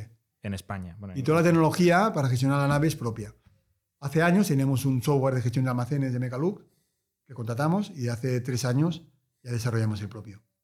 Ya aprendimos bien, bien cómo, cómo lo queríamos que funcionara. También nuestro director logístico pues, aportó un montón de propuestas. Hicimos con tecnología propia. Como ya tenemos un equipo de programadores grande, se ha desarrollado el propio. ¿Con robots o sin robots? Tenemos una parte con robot. Bueno, una parte con Pocket Sorter, que se llama. Lo que hace es clasificar los pedidos automáticamente. Los productos de los pedidos. O sea, ¿lo saca de la estantería un brazo? No. Lo, saca- lo saca una persona. Lo saca una persona, pero lo hacemos con fusiones. Fusionamos pedidos de 500 en 500 o de 1000 en 1000 ¿Vale? y cuando pasas Vale, por un o sea, pasillo, todo lo sacas de- todo lo que tengan esos 500 Vale. pedidos. Luego, cuando tú llegas a la zona de operaciones con un carro lleno de producto, si es unitario, lo tiras a una cinta, tenemos una máquina que empaqueta automático, ya le ponen la etiqueta, lo hace todo automático, porque si le, le hemos enviado la etiqueta en el momento que la persona escanea el producto y lo pone en la cinta, pero si el producto es múltiple, que es más de un producto, hoy tampoco quiero meter un rollo de logística, ¿eh? es que es un tema un poco largo, Pero es interesante. pero si el producto tiene más compañeros de, de viaje en el pedido, probablemente no está en ese carro, porque no estaba en otro pasillo, o quizá había cuatro productos más. Hay una inversión que hicimos el año pasado, es que lo tiramos a otra segunda cinta, que estaba un sistema de pocket sorting. Pero que hay, imaginaos como unas perchas, que el producto este se escanea el código de barras que tiene, va a una percha, es una percha de plástico, grande, como una bolsa, le llamamos percha, pero es más una bolsa. Y entonces se va arriba a un circuito grande que hay 20.000 perchas. Y cuando están todos los productos del pedido múltiple en- en- emperchados, Volando por ahí. se ordenan. Tienen cuatro circuitos y se empiezan a ordenar por el circuito. Cuando terminan, están todos uno detrás del otro. Y luego, epa. y luego los, las perchas bajan ordenadas a las mesas de empaquetaje y ya le llegan a la persona los productos juntos, para que solo tenga que cogerlos y ponerlos a la cinta para que se empaquete. Así queda un poco mal, pero visto realmente aporta mucho valor. Porque la persona cuando escanea los productos y lo pone en la, en la cinta, le da igual si va uno o si van. ¿Cuántas solamente- cajas salen de Girona cada día? En temporada alta han salido 40.000. 40.000 Ahora estamos- paquetitos en un día. Sí. Ahora estamos en 20.000, 22.000. Bueno, el 40.000 fue la Black Week. Que llegamos a Eso es tener. el Black Friday. el ¿no? Black Friday tuvimos el pico el viernes, 54.000 pedidos. Hostia. De venta recibida. Luego de empaquetaje, Ah, preparación, unos Y eso 40.000. se va todo en camiones de DHL, de Seur, de Correos Express, de quien sea. MRV, GLS. Todos van ahí sí. en el bicho ese que tenéis. Que eso eso es chulo que la gente mire la web y vea las fotos de, del follón que tenéis ahí montado. Entonces, Sí. pa- para entenderlo, ¿eh? o sea, hemos dicho 70 euros de cesta media, más o menos, ¿no? ¿Qué parte es la logística? No me, no me lo has dicho. Me has dicho, depende del país, pero al final las medias son los que hacen Un los- 8% así será. un 8%. Ah, pues- y, y aquí también tenéis un algoritmo para encontrar el proveedor para cada peso, volumen y destino. Mm. ¿Vuestro también? Bueno, lo que tenemos es la tarifa de las empresas de transporte en una tabla de la base de datos donde pone país, destino, peso, precio. Y lo que ¿Volumen? es- y volumen. Bueno, cuando ponemos peso, en algunos casos es el peso real, en otros es el peso volumétrico y en algunos es más grande. Y, y cada servicios, si es express o no, ¿no? Y el plazo de entrega. Las entregas, que son unos cuantos parámetros. Sí, sí. Entonces, en base a esto, elegís... En la cesta de la compra hay una query que dice, mira lo que tienes en la cesta, cuánto pesa, cuánto ocupa, en qué país estás, y hace una query a ver qué opciones de transporte hay, cuánto vale con cada una, y te lo pone en la cesta para que tú elijas la que quieras. Tú, el, el- el usuario, elige. Elige. Mm. O el usuario paga transporte. ¿Generáis margen con la logística? No, No. no, no. Lo que hacemos es no perder. ¿No perder en agregado o no perder pedido a pedido? No perder en agregado. Y pedido por pedido, es que no hay free shipping en trading. O sea, penalizáis las, las ventas a distancia donde no tenéis ni hub ni o tenéis barreras logísticas importantes, la penalizáis de O sea, en Japón cliente. cuesta mucho más comprar. Mm. Por transporte. Sí, sí, claro. No por precio de venta. Bueno, al final tienen que salir los números, si no la gente no compra. ¿No? Sí, O sea, sí. o sea, que tenéis un RP. O sea, estoy Un RP para la parte financiera. No, para la parte de todo. O sea, habéis generado un RP propio. vosotros mismos que hace todo. Sí. Hasta, ahora, hasta esta- el esta robot semana- del almacén. ¿No? Sí.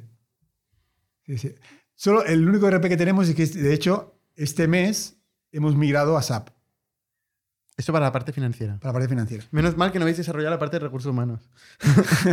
Bueno, ahí tenemos Factorial, que estamos en proceso de onboarding, que seguro que pronto lo, lo vamos a publicar.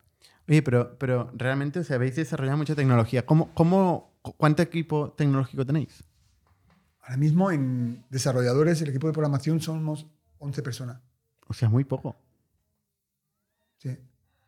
¿Y qué parte del equipo se...? Luego se- tenemos personas externas que colaboran en algunos partners para gestionar las máquinas en Google Cloud. O también tenemos un, un remote DBA que nos echa una mano en temas Eso es la gente que de la base de datos. de datos. Estoy flipando de la, la eficiencia de trading. Comparado Sois- con las empresas que tenemos aquí habitualmente. Sois eh, 500 empleados más o menos en total. Sí. 11 en tecnología. ¿Y el resto de la gente dónde está? Hay mucha gente de atención al cliente, luego hay mucha gente de- a nivel comercial, Pero para más o menos, si, marcas lo- y si compras. tienes que repartir el quesito 150 en oficinas y 300 y pico en, almacén. En almacén. En almacén pensar que hay cinco turnos. Un turno de mañana, un turno de tarde, un turno de noche, entre semana.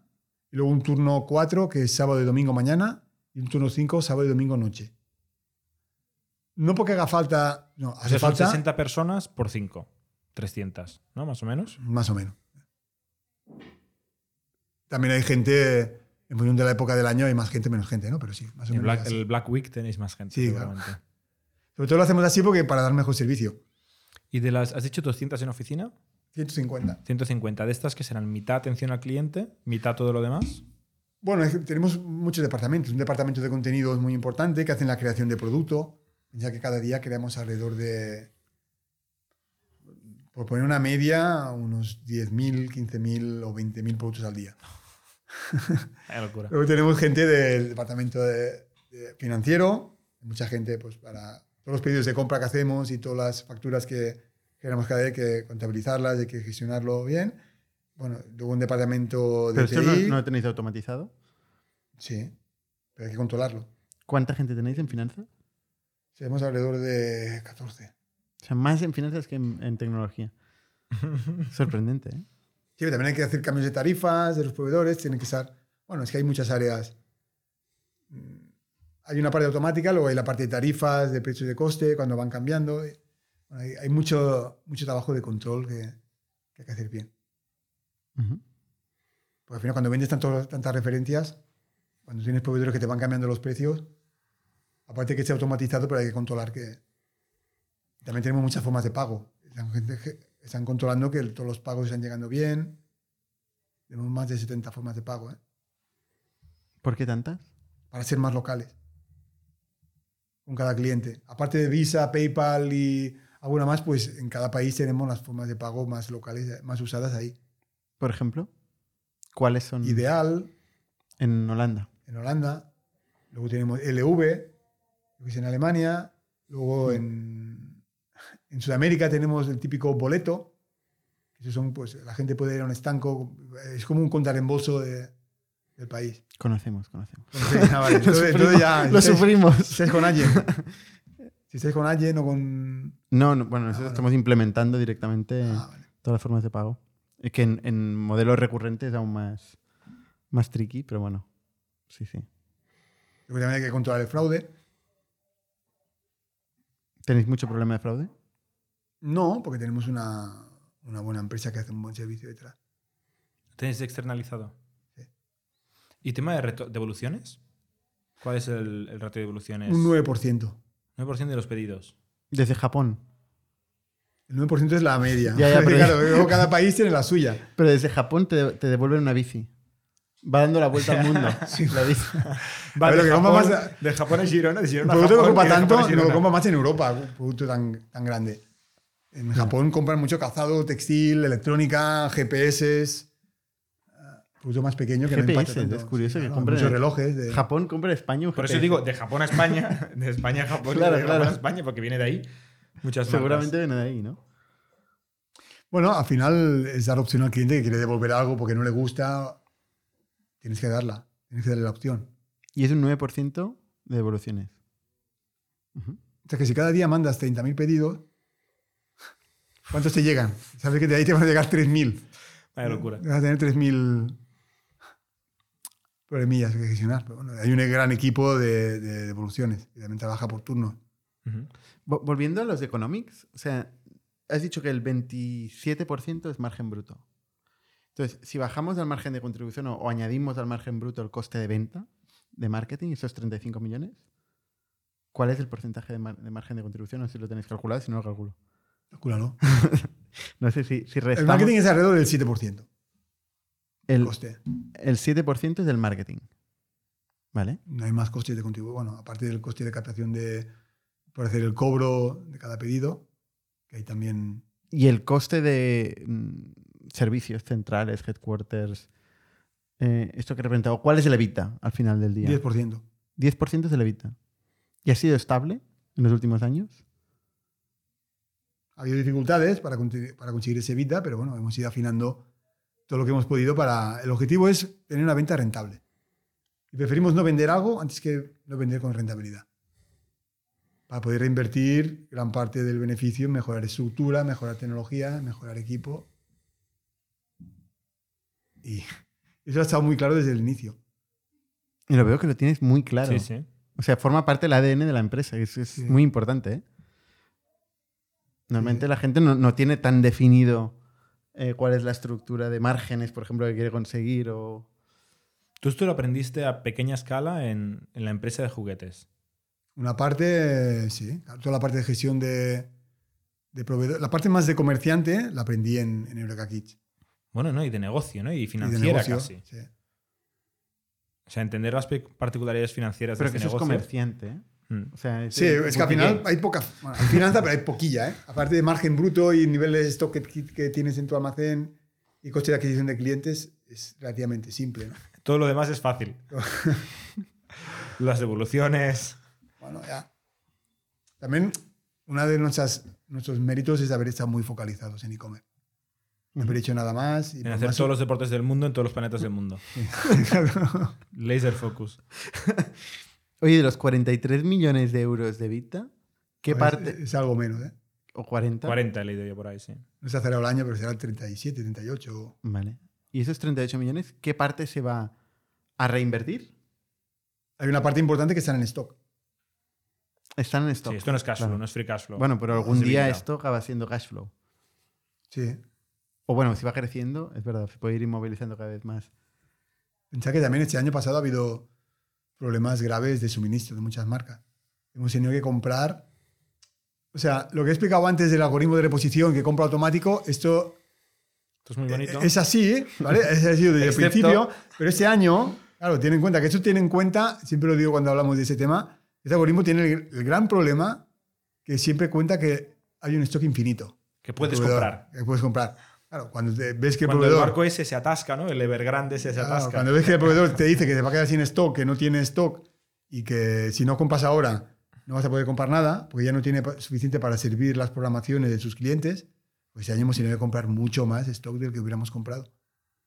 O comprar a proveedores más caros o a intermediarios también. ¿O no hacéis esto? No. Cortáis el grifo. Si os faltan raquetas de tenis, cortáis el grifo de AdWords. AdWords se demanda cada día automáticamente el, stock feed de que productos en tenéis, stock. claro. Sí, sí. Y de hecho, cada cinco minutos, si hay algún cambio, también se le manda. Sí, sí. Lo peor que os puede pasar es gastar pasta en pedidos. Claro, no podáis de un producto que tengamos dado de baja. Sí, el producto. Eh. Entonces ahí hemos hecho gran inversión en tener mucho stock para. Porque si no, no, no hubiera Que habido. dices venta. como que es sencillo este negocio, ¿eh? Yo también, No. porque cada uno sabe de lo suyo, pero a mí el e-commerce a esta escala me parece complejísimo. O sea, una operación, una financiación, una tecnología, un go to un SEO, un PPC, ¿no? Un- una compra de keywords. O sea, es- hay bastantes milagros para conseguir este negocio. Mm. Pero bueno, teniendo un super equipo alrededor, como he ido formando estos años, pues. Así todo es más fácil. fácil. Que no es fácil, ¿eh? Que a veces cuando me dicen, tú cuando lo explicas parece todo muy bien, pero a veces te veo por la oficina con una cara de cabreado. pero es que no es, no es fácil, ¿eh? Pero sí que es. Bueno, eh, tiene lógica, al menos. ¿no? Ujú. ¿Qué, qué parte es la más difícil? ¿La tecnología? ¿El go-to-market? ¿La parte de marketing? ¿La parte mm, financiera? ¿Operaciones? ¿La operación? Toda tiene su dificultad. Toda tiene bastante dificultad. ¿Dónde has sufrido más? En la que no depende de nosotros. Que es en la parte de compras con proveedores. Gestionar 6.000 marcas que estás vendiendo a nivel internacional, pues ah, en muchos países no gusta que haya una empresa española que esté vendiendo en su país más que él. ¿Porque es española o...? Porque es española. o porque está vendiendo más que él? Por las dos cosas, ¿no? No, pero quizá que se ha vendido más que él, otra empresa ya lo tiene asumido porque puede pasar, pero que venga alguien español a, a vender más que él en su país, pues eso ha generado muchos problemas a nivel, bueno, al final es normal. Es una, es una guerra internacional Hmm. con otros e-commerce eh, que también venden primeras marcas. Y, si tuvieras que definir la cultura de trading eh, del equipo, ¿cómo la definirías? Hay gente que dice que es lo que pasa cuando no estás mirando. Ahora no estás mirando porque estás aquí. ¿Qué, qué- qué está pasando en, en trading? O sea, ¿cuál- cómo, ¿cómo la definirías tú? Bueno, que somos una startup en expansión y todo el mundo lo tiene muy claro. Y que creo que es una de las principales ventajas que, que tenemos como compañía. Poder ejecutar rápido. Cuando tenemos claro una cosa, si el equipo directivo lo vemos claro, muchas veces lo montamos el mismo día. Y si lo podemos montar en 10 minutos, está hecho. Intentar, también a veces nos dicen muchos proveedores o, que lo que un- una empresa tarda en entender algo y en valorarlo entre ellas y, y en aprobarlo, nosotros ya lo tenemos montado. Es que Ya. además de un equipo de 11 personas de tecnología, estoy pensando, es muy rápido. Sí. Sí, sí. Bueno, y, y muchos otros departamentos con muchas personas, como un departamento de pricing, que hay seis personas aquí. Y también, bueno, que hacen mucho. Al final es un equipo que está muy coordinado, que saben bien, bien todas las, cuáles son las prioridades, cuáles son las métricas que no pueden fallar y que hay que controlar. ¿Están físicamente en Girona? Sí, Todos. todo. No, no hay remote. No trabajáis en remoto. No, Bueno, en el COVID seguro que sí, ¿no? bueno, sí, claro. El COVID no había más remedio. Bueno, en el almacén había que ir. Sí. O sea, remotos los 150. ¿Y es gente que nace en Girona o gente que es- se trae a Girona? Hay de todo. Hay muchos de Girona, y luego hay algunos que son de Barcelona que han venido a vivir a Girona. Pero del extranjero no tenéis. Algunas personas. ¿Y el equipo directivo? ¿De dónde viene? Pues mm, de Girona y gente que he ido contratando en, de otras compañías o gente que había trabajado en mí, conmigo en el pasado y gente que hemos hecho selecciones de personal para encontrar a... ¿Pero es gente que ha crecido dentro de trading Hay de todo. Hay gente que ha crecido dentro de trading y hay muchas que hemos contratado de alguna empresa de fuera. directamente en el rol de, direc- de director? Sí. ¿Qué, pro- qué proporción? Hay más que han crecido dentro de trading que no que hayamos contratado fuera. Hemos contratado fuera y... Tres. ¿De cuántos? ¿En el equipo directivo o el management de la compañía? Doce. 12. De 12, 3 los habéis contratado fuera. Todos los demás han crecido de, de becario a director. Sí, sí. Hay alguno. Bueno, como que- tú, que es tu Sí, sí, claro, es que es un buen ejemplo. Hay alguno que estaba trabajando en la tienda física. En la, la tienda física que, montamos en la sede. Uno de los actores. Uno de los actores ahora es el director de pricing. Hostia. ¿eh? Es una historia. Siempre decimos ¿no? que trading es la tierra de las oportunidades. Para la gente que aprende, que te aporta valor y que tiene buena actitud y ambición de mejorar y inquietudes para hacer las cosas mejor, pues salen oportunidades. Cuando una empresa crece y si estás participando en la empresa y tienes una buena actitud y le aportas valor, pues te puede salir bien. ¿Te han dado alguna medalla en Girona? De... Todavía no. No, no, tampoco la quiero. Ahora les avisaremos. Hombre, pues sí, ¿no? Y antes hablábamos de- de- del capital y la fundación. Eh, Didac Lía, todo esto, él, digamos, te lió, ¿no? Te metió por ahí. eh, No, entre él y Victoriano, que era el, eh, el fundador de Venture Cup. Fuimos hablando Vale. con los dos. ¿vale? Y él ha seguido de socio. De hecho, él tiene en el LinkedIn que es cofundador y es vuestra persona de relaciones públicas, porque está siempre hablando de trading en su Instagram y en, y en todos los medios. Eh, ¿Él se ha involucrado en algún momento en la compañía o su rol fue meterte ahí? Solo fue hablar conmigo para meterme ahí, pero él nunca ha trabajado en trading. Y sigue siendo so- socio a fecha de hoy. Sí, porque él estaba en el pacto de socios como Venture Cup para vender y cuando empecé a comprar las acciones, hablamos, él se me ofreció para quedarse conmigo, en vez de vender, quedarse conmigo comprando, que me ayudaría a pagar parte de las acciones de Venture Cup. Le dije que sí y continuó. O sea, aparte de ese préstamo que decías para comprar, te ayudó a financiar esa compra. Y luego eh, ha salido que se ha sustituido a Venture Cap, ¿no? que acabó con un 30%, se ha sustituido por otro socio. Suma Capital. ¿Vale? ¿Eso cómo ha pasado? Pues que Venture Cup me fue vendiendo acciones a mí hasta que tuve 70%. Luego llegó un momento que quedaba un 30%, la compañía ya era mucho más grande. Y ya no colaba. y ya siete no quería EBITDA. comprar. Ya tenía un pacto de socios a mi favor, ya tenía mayoría y podía, de forma responsable, hacer lo que, lo que quisiera. O sea, tú no querías seguir comprando. No, porque ya el precio era mucho más alto. ¿Pero era siete veces de EBITDA o era precio de mercado que ellos Ya era precio de mercado. Vale. O sea, ese era el bueno, problema. pero el precio de mercado era Vita, ¿no? Eran múltiplos de Vita. Pero no era 7, Era un poco más. era un poco más. Y el EBITDA iba Pero es que el subiendo. Vita lo decidías tú. Ya, ya, ya. Sí, ya, pero No acabo de entender, ¿no?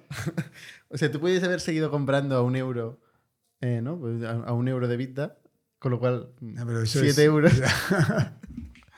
eso a nivel eh, honesto no sería. Y habría que leerse el contrato, ¿eh? Seguramente ponía Seguramente algo en el contrato, había. que esta gente tampoco es tonta. Entonces, ¿qué pasó? Tú tenías ahí un 30% que quería salir, quería vender. Sí. Pues me fue presentando a diferentes inversores. Tú que llegó- buscaste, tú buscaste un Él- comprador. él no, buscó. el vendedor buscó un comprador. Me fue presentando a varios. Cuando hubo uno que encajamos, pues le dije, vale. No, tenías mucho a decir, ¿no? Al final, o sea, o igualabas tú la oferta o la. No por eso, más que nada porque la persona que va a entrar en minoría quiere ver que el mayoritario que tenga sintonía. que le va a el que lo elegía, ¿no? El comprador. Suma No. capital en este caso, ¿no? Bueno, entre los dos. Entre los dos. Y ahí solo compró a la gente de Venture Cap y los tienes ahí de socio. Sí. Y, y están de socio para recibir dividendos. Porque tú no quieres vender, has dicho. Ajá. Con lo cual quieren dividendos. Bueno, el día de mañana, cuando quieran, pues se podrán ir. Pueden venderle a otro. Claro. Pero que dividendos con 43 millones de EBITDA hay una parte importante en dividendos, ¿no? Bueno, ese año no miramos cuánto, aún no sabemos cuánto vamos a. Pero normalmente, ¿cuán- ¿qué parte repartís? No sé, un 20%. o- Un 20%. Sí, sí, es, es pasta. O sea que... Lo que pasa es que no es el modelo de Venture Capital. El modelo de Venture Capital juega a entrar y salir. No tanto la rentabilidad y el dividendo. Bueno, ¿no? y a más de siete veces de EBITDA, con un, poquito, con un 20% de dividendos, van a tardar un montón de años en recuperar la pasta. O sea, no salen los números como inversión. No, bueno, Solo entraron a una valoración que ahora es 10 veces mayor. Porque habéis seguido creciendo, Sí, claramente. Sí, sí. Bueno, no va- o sea, pueden vender también. Sí, sí, pues tienen que vender Vale. en algún momento. Entraron que obligación de cualquier Venture Capital. entraron que facturamos 40 millones, ahora facturamos 430. Es un por 10 en 6 años. Claro. Y rentable. Y encima tienen los dividendos. O sea que Sí, sí. no es que, es que tengan No un problema mal, ¿no? porque tienen los dividendos. No, pero bueno, si no queréis vender, es lo que digo. Pero habrá que buscar otro comprador luego. Sí, O sea, ellos en algún momento se van a ir y va a entrar otro. seguramente. O se quedarán, no lo sé. ¿Tú tienes un consejo? ¿Un board?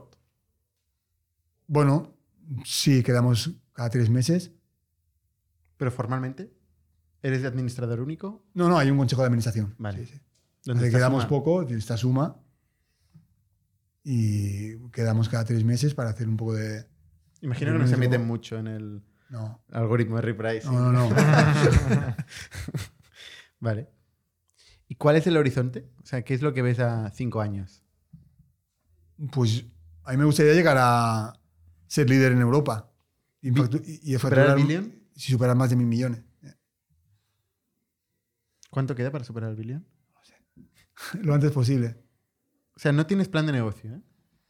Sí. mm, A ver, queda mal, dicho así, no tienes plan de negocio, sí que tengo un plan de negocio, No, no, pero no sé que mal. está ni. No queda, no queda mal y, y la, y la verdad es que no te ha ido mal. O sea No. que- Sí que está claro que tenemos un objetivo de crecimiento. Pero pero no, no- no es un objetivo tangible. O sea, que no hay. Los directores, los 12 personas de management, no tienen un objetivo de ventas concreto. ¿O sí? una parte que sí. Ah, vale, entonces sí que hay un plan. O hay un, un crecimiento, una, una expectativa. Hay una expectativa de crecer lo máximo posible. ¿eh? Y crecemos, y este año, no lo sé. No lo sé, tal como está el, el mundo, no sé qué va a pasar, pero sí que no creo que crezcamos un 30% o un 40%. La situación post pandemia y con la guerra y con la inflación que hay y con el tipo de interés como está de cómo ha subido, Bueno, es que crecer un 10% son 43 millones de euros mm, nuevos, que no son fáciles de conseguir esos clientes.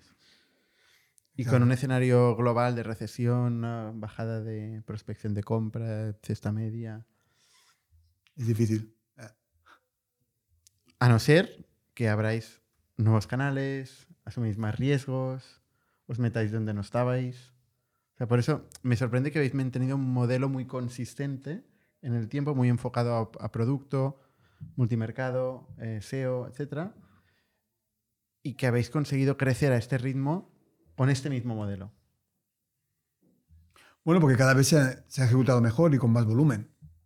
Y también es verdad que el negocio online, pues que cada vez hay más compradores. Y también hay muchos rivales que han ido cerrando. Empresas que no, que no han estado bien gestionadas y que han crecido a base de ampliaciones de capital, perdiendo dinero, al final han terminado cerrando o, o mal vendiéndose. Que habría un escenario donde dijerais, bueno, pues mira, ahora vamos a hacer branding. Eso es una palabrota. Cuidado, ¿eh? nervioso, Se ¿eh? No, va, Lo digo de coña, ¿eh? Pero, no.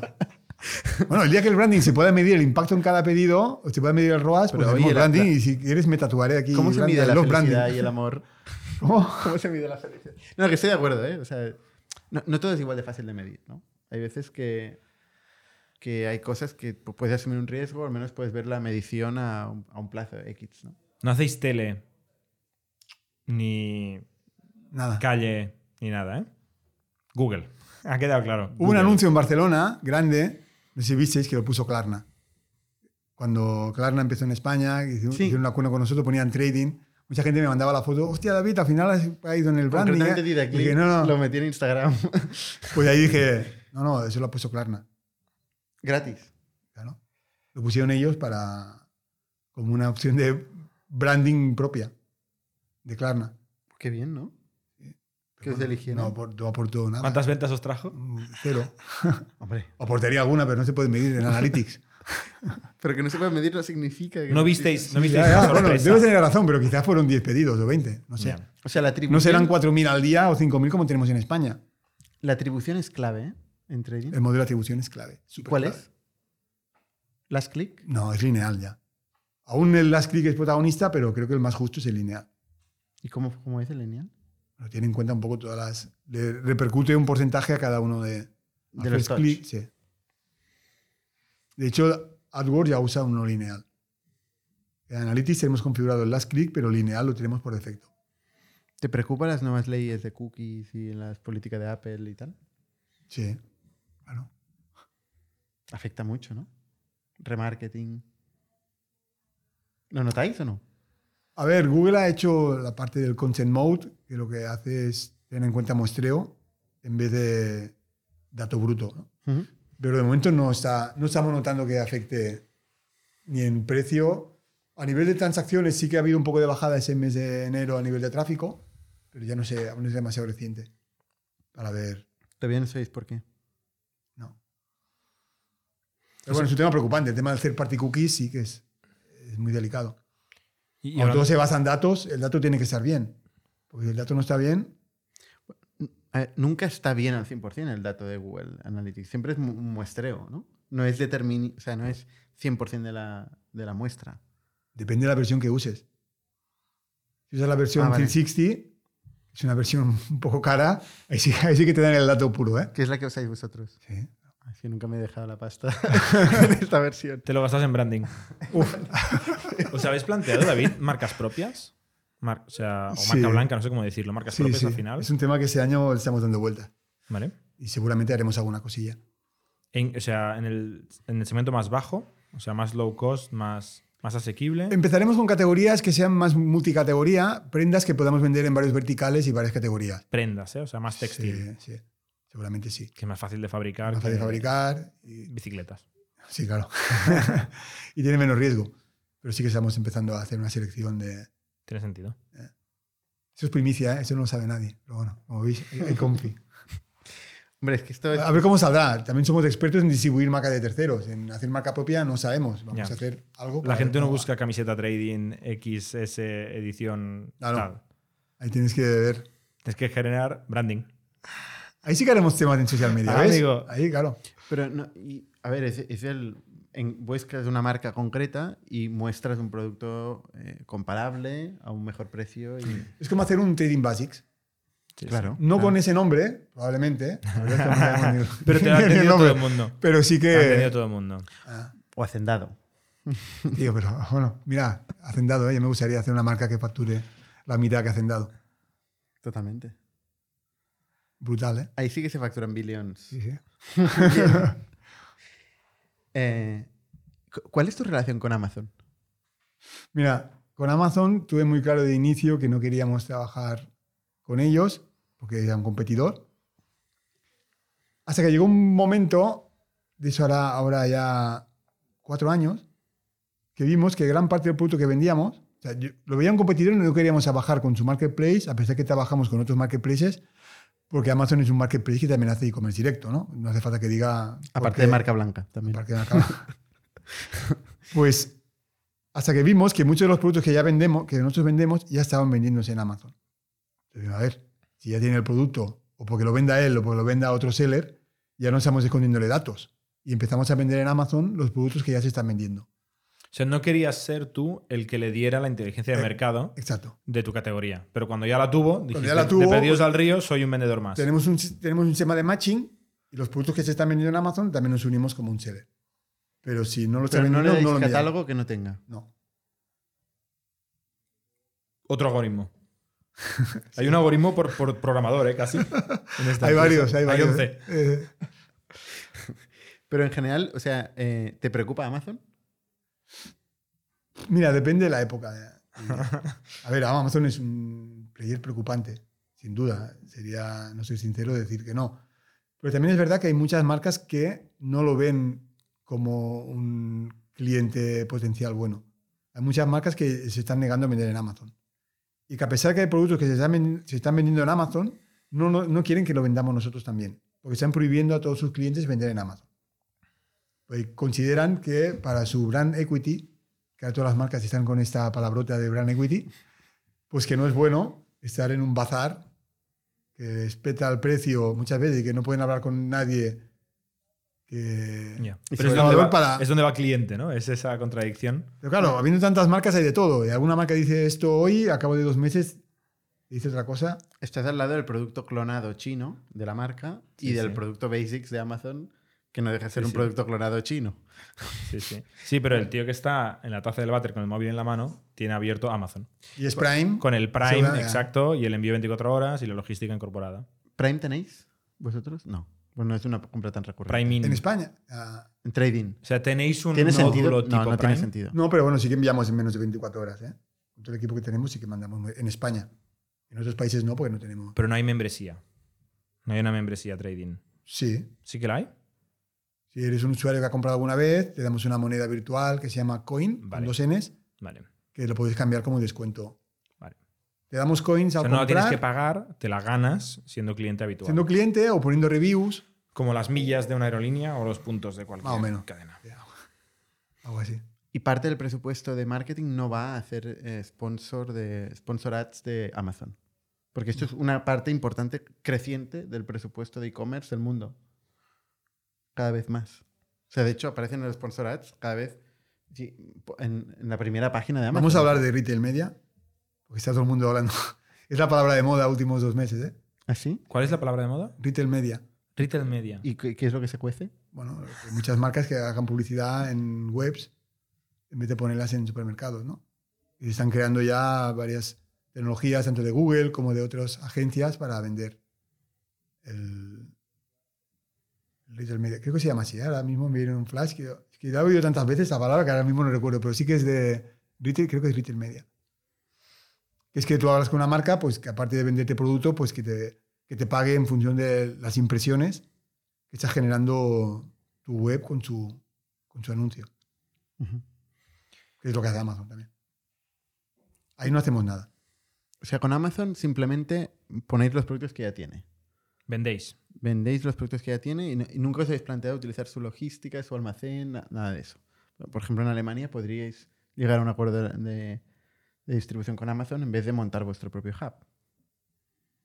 Sí, pero no tendría el valor que tiene montar un hub propio. Bueno, Porque en Amazon sería su almacén. En cambio, aquí tenemos nuestro almacén y podemos enviar a Alemania, podemos enviar donde queramos.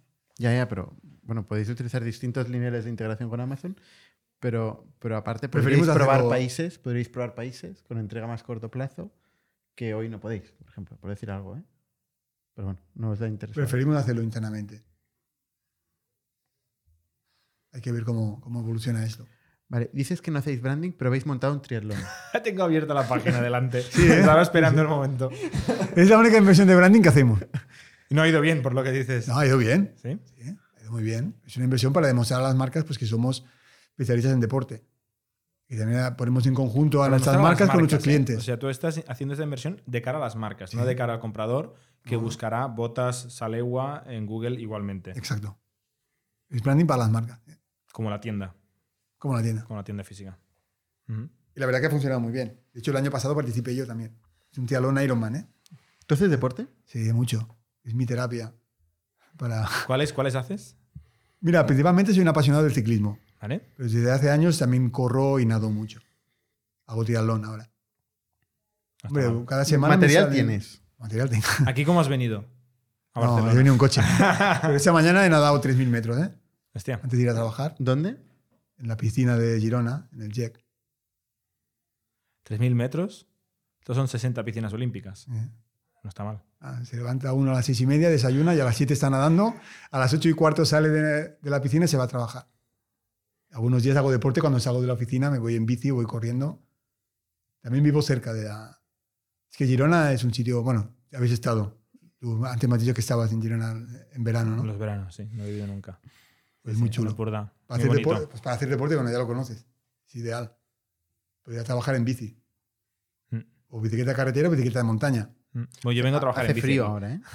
Sí, ya, pero vendemos buena ropa, ¿eh? Vendemos, tenemos Hostia, una chaqueta de 200 yo euros que necesito- te la pones y no Mira, tienes frío. Unos guantes para la bici. Ahora me los voy a buscar. Pero claro, no sé. no- guantes, bici. A ver qué me sale. Oye, para, para entrar un poco en el terreno personal, co- ¿tu vida cómo, cómo ha cambiado en, en los últimos 14 años? Porque tú eres emprendedor, programador, becario, programador, tal, y de golpe, hostia, un negocio que genera 40 y pico millones de euros de vida. ¿Cómo, cómo ha cambiado tu, tu vida? Poco. Relativamente poco. Eh, sigo haciendo lo mismo con más, un equipo más grande, con más volumen.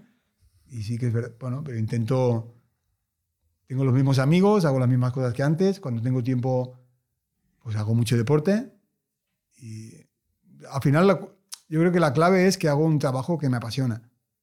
Trabajo de lo que a mí me gusta, donde a mí me gusta, con la gente que me gusta. Y lo llevo bastante bien. Bueno, lo llevo muy bien, diría. Te disfrutas, ¿eh? Por eso con 2 billion no, no te cambiaría mucho la vida. Si te pagaran esto cash. ah. No, no, está claro que no me cambiaría la vida. Al final, yo creo que yo creo mucho, más que pensar en dinero, yo pienso en proyectos. Mí lo que me motiva es en un proyecto motivador, cada día levantarme con ganas. Pero podrías vender y seguir ahí. De CEO. Sí, pero ya no mandaría él. Lloraría con los 2 billion. No, yo creo que yo soy una persona mucho de... Por eso creo que nunca seré inversor. Porque no te motiva el, el ver algo desde fuera. Exacto. Ya. Me gusta vivirlo desde dentro y sí que he hecho algunas inversiones y he participado en alguna empresa, pero yo me veo más estando en el día a día, en el, ejecutando y, y viendo, viviendo bien bien la empresa como es por dentro, porque al final desde fuera no ves. O sea, tú reinviertes. ¿dó- ¿Dónde reinviertes? Ahora que no compras trading, ¿dónde reinviertes? ¿En startups? ¿En inmobiliario? Bueno, he hecho un poco de poca cosa en cada sitio, en alguna startup y en algo inmobiliario y poco más. Y has dicho que tienes los mismos amigos. ¿Tienes alguna referencia? ¿Alguien que, con quien hables que te haya inspirado, que te haya permitido, pues, no sé, mm, darte visión, eh, ideas? ¿O son la gente de tu alrededor de siempre? Bueno, conozco mucha gente en el sector de online en España, así que tengo buenos conocidos, buenos amigos, pero no vería a nadie en concreto. Sino cada uno me ha aportado cosas y igual que yo he aportado. Pero como emprendedor, ¿de dónde sacas la inspiración? pues, no lo sé. La verdad que yo, aparte de emprendedor, lo que sí que he sido siempre es un enamorado del e-commerce. Yo me acuerdo la primera vez que compré online, en el año 98, que compré en Pixmania. ¿Perdón? Pixmania. Pixmania. Pixmania, vale, vale. En Birmania, digo. No, no, no. Pixmania, Pixmania. ¿Y qué compraste ahí? Una cámara de fotos y una cámara de vídeo. Ah, Me pareció. viviendo en Girona. y que te no, llegó a las tres semanas, ¿no? Porque en aquella época el e-commerce era duro. No, no tardó tanto, ¿eh? ¿No? Cinco o seis días. Pero sí que Hostia. me acuerdo que el, el efecto de comprar una cosa que te llega a casa, que no podías tener acceso a ello. Claro, es que en Girona no tienes. aquí en Barcelona tampoco es que sea esto en Nueva York, pero hay bastante, bastantes tiendas. Tú ahí estás más limitado. El Sí. e-commerce te abre el mundo. Bueno, me gustó mucho y bueno, también lo vi. Como yo soy muy techy, muy tecnológico, y vi que, hostia, de esa forma también tengo visión de negocio y tenía un poco de visión de tendero. Pero bueno, me gustó mucho el ¿Te, efecto te de. viene de familia la visión de tendero? Bueno, mi abuelo era tenía un bar y también era una persona que tenía una casa de payés y que también tenía bastantes clientes en la época de, de vender, iba al mercado. Bueno, es, es la persona más emprendedora de, de mi familia. Vale. Y un poco entre eso y bueno, que la tecnología me apasiona y que el deporte también me, me apasiona mucho, pues cuando vi que, Que montar un e-commerce, eh, vender productos de deporte por internet, es que es súper guay. ¿Y mientras corres escuchas podcasts? Sí, siempre. ¿Cuáles? Bueno, muchos, tengo, estoy suscrito a muchos. Al vuestro, por supuesto, lo he escuchado muchas veces. Luego algunos de deporte, algunos de, bueno, de marketing online, de e-commerce y algunos de videojuegos. Ah, de videojuegos Sí, también. sí, soy bastante gamer. Ah, mira. No tengo mucho tiempo, pero sí, tengo mi Play 5 y voy pasándome. ¿Hijos? Dos. Fui emprendedor también para ser padre. Para ser padre. Con 21 años nació mi primer hijo. Ostras. ¿Y qué significa que fuiste emprendedor aún estaba en Intercom de becario y estaba a la vez en la uni terminando la carrera de programación cuando nació mi hijo mayor. Ostras. Eso también te da un buen impulso. Te ¿eh? hace enfocarte en la vida. Sí, sí. No en el y, bueno, esto, en- ¿eh? y te, bueno, te hace enfocarte en qué es lo prioritario y, Está claro. y tengo otro hijo de 16. Mi segundo hijo lo tuve a los 28. Ujú. Ahora ya tengo la feina feta, mayores y ya tengo más tiempo para hacer deporte, para, Para venir aquí a hacer para podcast. venir aquí a hacer podcast y Muy bien. Muy bien. Oye, pues, no sé. David, muy, muy interesante tu historia. Espero que llegues al Billion. ojalá te invitaremos. Cuando llegues al Hombre, Berlín te volveremos claro. a invitar. Iremos nosotros. iremos Vendremos nosotros, en Claro. bicicleta. bueno, se puede, ¿no? Bueno, Yo os pasaré una ruta. Sí. Se puede venir con bici gravel Sí. por camino de tierra. La verdad. ¿sí? Así no hay peligro. Nosotros no somos muy deportistas. Yo voy en bici gravel por el centro de Barcelona. y ya te cuesta llegar. Hombre, ¿Tienes una ahora hace gravel? mucho frío. ¿Tienes Ahora una gravel? frío. No te diré de qué tienda es, de una gran tienda francesa eh, que vende muchas bicicletas también. Uf, Sí, Mal, de calón. mal rollo. quizá. Eh, pero me faltan guantes, que hace mucho frío ahora por la mañana y llevo con las manos, rot- las manos rotas. Eh, sí. Haberme lo dicho, te traigo unos. Luego, luego busco en tu web. Oye, pues nada, muchas gracias. Eh, A vosotros. Muchas gracias, gracias. Jordi. Y hasta la semana que viene. Somos un ecosistema de startups tech de Barcelona, creadores de Camalún, Kipu y Factorial, entre otras. Ofrecemos más de 5.000 metros cuadrados de coworking a startups y organizamos eventos diarios para discutir negocio y tecnología hasta la saciedad. Desde ITNIC Fund invertimos en equipos con capacidad de construir grandes productos y negocios. ¡Te esperamos!